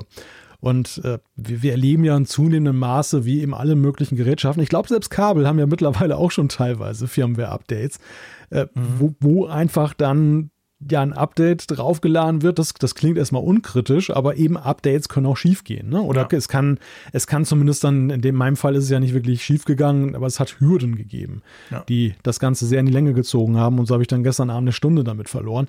Das ist ja schon sehr bedauerlich und das, das ist ja natürlich damals nicht passiert. Und das ist so ein bisschen die Krux mit, mhm. ja, mit ja. den Gerätschaften, die heute dafür halt eine ganze Menge mehr das können stimmt. teilweise. Wobei ich muss jetzt sagen, um, um dieses wow, krasser Bildschirm, so ein bisschen zu relativieren. Ich habe ja bei mir rechts steht das Studio-Display und links steht der von Huawei ein Bildschirm. Das ist so ein 4 zu 3, 28,5 Zoll Bildschirm, den ich super finde als Ergänzung zum, zum 5K im Studio-Display. Und du wirst lachen. Der hat letzte Woche, hat der auch ein Update installiert. Aber das ist jetzt verglichen mit dem Studio-Display, ist das noch mehr Next Level. Ich habe den wohl mal beim Einrichten, leichtsinnig wie ich bin, habe ich den wohl mal ins WLAN gehängt, weil der kann WLAN. Und der hat das selber runtergeladen. Und der Witz war, ich musste dann auswählen, willst du quasi das jetzt machen oder erst später oder am Abend oder irgend sowas. Und ich habe es nicht hingekriegt. Ich dachte, scheiße, wie wähle ich das denn aus? Weißt du, da kam plötzlich so ein Bildschirm, sah ganz anders aus als sonst. Und ja. dann fragt er mich da, hey, Update, bla bla und hier und da und das sind alle Infos, das alles ist cooler willst du das jetzt machen oder ein andermal? Und dann dachte ich so, ja gut, der hat unten so zwei, drei Tasten, aber es hat nicht gescrollt und nichts. Und dann habe ich gesehen, steht unten ganz klein, bitte eine Maus anschließen. Dann habe ich per, weil der hat USB-Anschlüsse, dann habe ich per USB eine Maus angeschlossen. Ich musste zuerst noch eine Kabelmaus suchen, aber ich habe genau für solche Fälle habe ich noch eine Kabelmaus in der Schublade. Ja, dann konnte ich den quasi bedienen. Der hat so ein eigenes Betriebssystem drauf. Dann hat er das gemacht, einmal rebootet und jetzt ist er wieder ein ganz normaler Bildschirm. Ich war fast erstaunt, was der alles kann. also es Wahnsinn. geht auch so quasi, ohne den, ich meine eben, der, da ist ein Mac dran, der hat keine Ahnung von diesem Huawei-Ding. Der hat das quasi voll selbst, selbst erledigt. Ja, ich hatte aber bei der Apple-Geschichte eben auch den Eindruck, dass sie es schon darauf äh, gedrillt haben, dass es immer wieder in so einen Restore-Prozess ja, hineingeht. Ja. Also dass es immer wieder gemerkt, versucht. Dass da was schief ging, oder? Ja, genau. Ja. Also ohne, dass ich jetzt, außer dass ich an irgendwelchen Kabeln geruckelt habe oder den Strom mal eben aus und wieder angemacht habe, aber ich musste ja keine Nutzerinteraktion machen in der ganzen Zeit. Mhm. Und dieses, dieses Display hat dann irgendwie wieder versucht, ja, weiß nicht, entweder die alte Version einzuspielen oder die neue nochmal runterzuziehen. Es war auf jeden Fall permanent beschäftigt mit sich selbst. Ja. ja, und am Ende halt mit Happy End. Aber ja, das nervt Ja, aber im ersten Moment erschrickst du dann ordentlich, oder? Das hat meinen Abend nicht gerade bereichert, ja. Schön gesagt, genau. Ich hatte übrigens gestern, wir sind jetzt bei persönlichen Problemen, wir, wir können ja auch mal von unseren Problemen erzählen, nicht immer nur ihr. Ähm, ich hatte gestern genau das gleiche Theater mit meinem Drucker. Ich bin ja Mensch, ich würde ja nie drucken. Ich brauche eigentlich keinen Drucker. Aber meine Frau druckt natürlich sehr viel für, für ihre Kundschaft. Sie braucht das, Rechnungen etc. Und darum haben wir einen HP, schieß mich tot, keine Ahnung was, Laserdrucker, farbig. Der hat WLAN und natürlich auch Kabel. Der hat WLAN, weil er dort, dort wo er steht, ist er halt nicht anders quasi anschließbar. Da gibt es nur Strom in der Ecke. Darum habe ich den extra gekauft mit WLAN. Der hat jetzt irgendwie, keine Ahnung, eineinhalb Jahre völlig problemlos funktioniert. Und plötzlich gestern war er per Airplay, äh, nee, Airprint nicht mehr erreichbar. Weil meine Frau hat ja auch einen Mac und vor allem sie mhm. druckt sehr viel vom iPhone. Sie macht ja fast alles, was sie kann, macht sie direkt auf dem iPhone. Und dann am Abend plötzlich kam, hey, pff, du, ich kann nicht mehr drucken. Da dachte ich so, oh, scheiße, der blöde Drucker. Ich hasse Druckerprobleme zu lösen. Das war ja früher, war ich ja IT-Mensch, da musste ich das immer wieder machen. Ach so, ja, okay, Reboot und das Übliche halt. Und dann war es völlig strange. Du konntest, weil ich habe in der Firewall ja gesehen, der hat ja eine IP-Adresse. Ich konnte drauf, weißt du, du kannst mit dem Browser drauf, der hat so eine Benutzeroberfläche. Da konntest du alles machen. Also du hast ihn problemlos erreicht, der war da. Ich konnte den auch anpingen, aber einfach Air, AirPrint hat nicht mehr funktioniert. Du, ich habe rumgespielt, ich habe ungefähr eine Stunde lang alles probiert, zurücksetzen und nochmal neu ins Netzwerk. Und pff, weißt du, was ich am Schluss gemacht habe? Mhm. Ich habe einmal ein Kabel eingesteckt. Jetzt habe ich ein super langes Netzwerkkabel durchs Kinderzimmer von meinem Größeren gezogen. Das geht jetzt im Moment. Aber ich habe keine Ahnung, warum der per WLAN plötzlich, ohne dass ich ja, weißt du, ich habe ja nichts gemacht, ich habe mein Netzwerk nicht verändert. Der hat einfach plötzlich, es kann natürlich theoretisch sein, dass das WLAN-Modul kaputt ist, aber komisch war einfach, dass man ihn erreicht hat. Aber so beim Drucken ist er immer irgendwie abgestürzt, weißt du? Kaum hast du was mhm. geschickt, zack, war es weg. Aber ich dachte, hey, ich muss einen Drucker supporten. So was Blödes will, wollte ich nie mehr tun. Naja, aber eben, manchmal, manchmal spinnen die Geräte einfach plötzlich.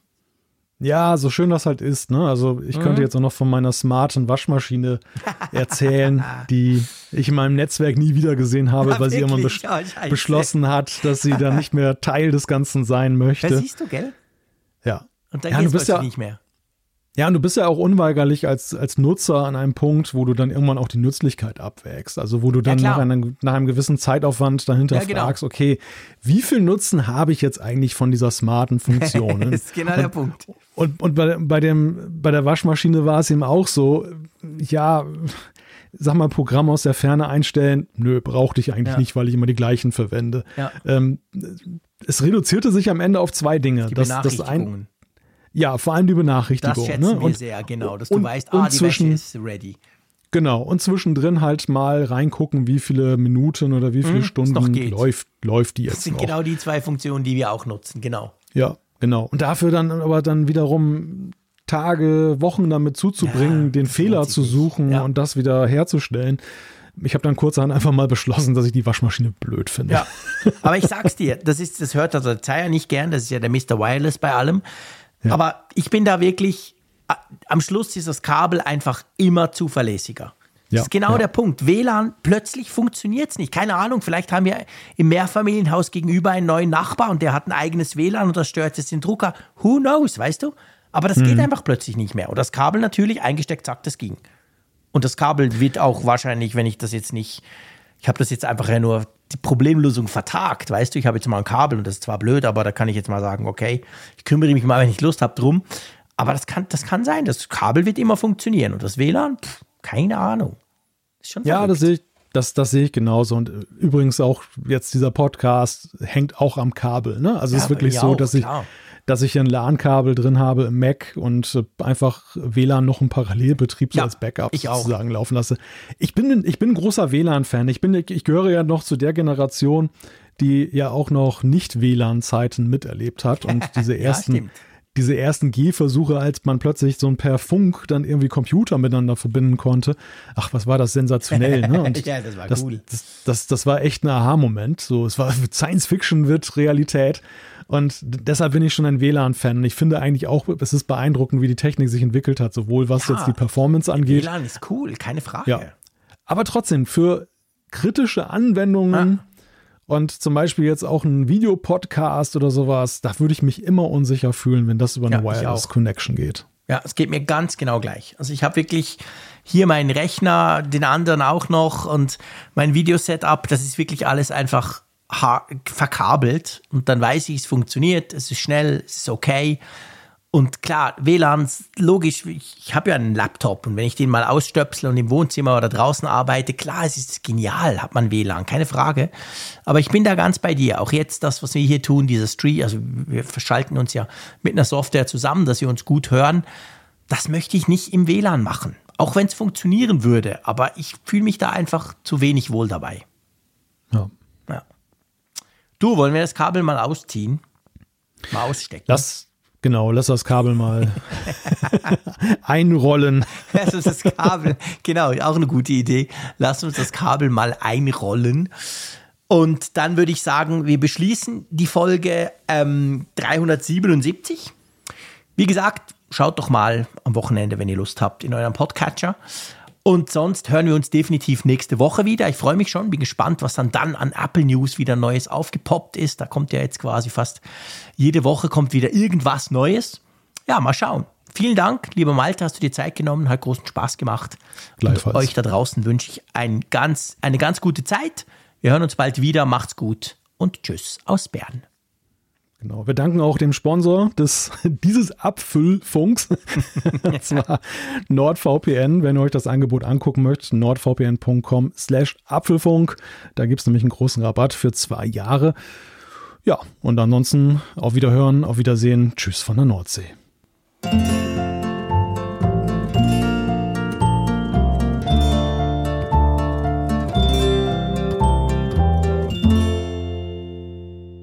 Auf Empfang mit Funkgerät, der App zum Apfelfunk. Lade dir jetzt Funkgerät für iOS und Android kostenlos im App Store und bei Google Play.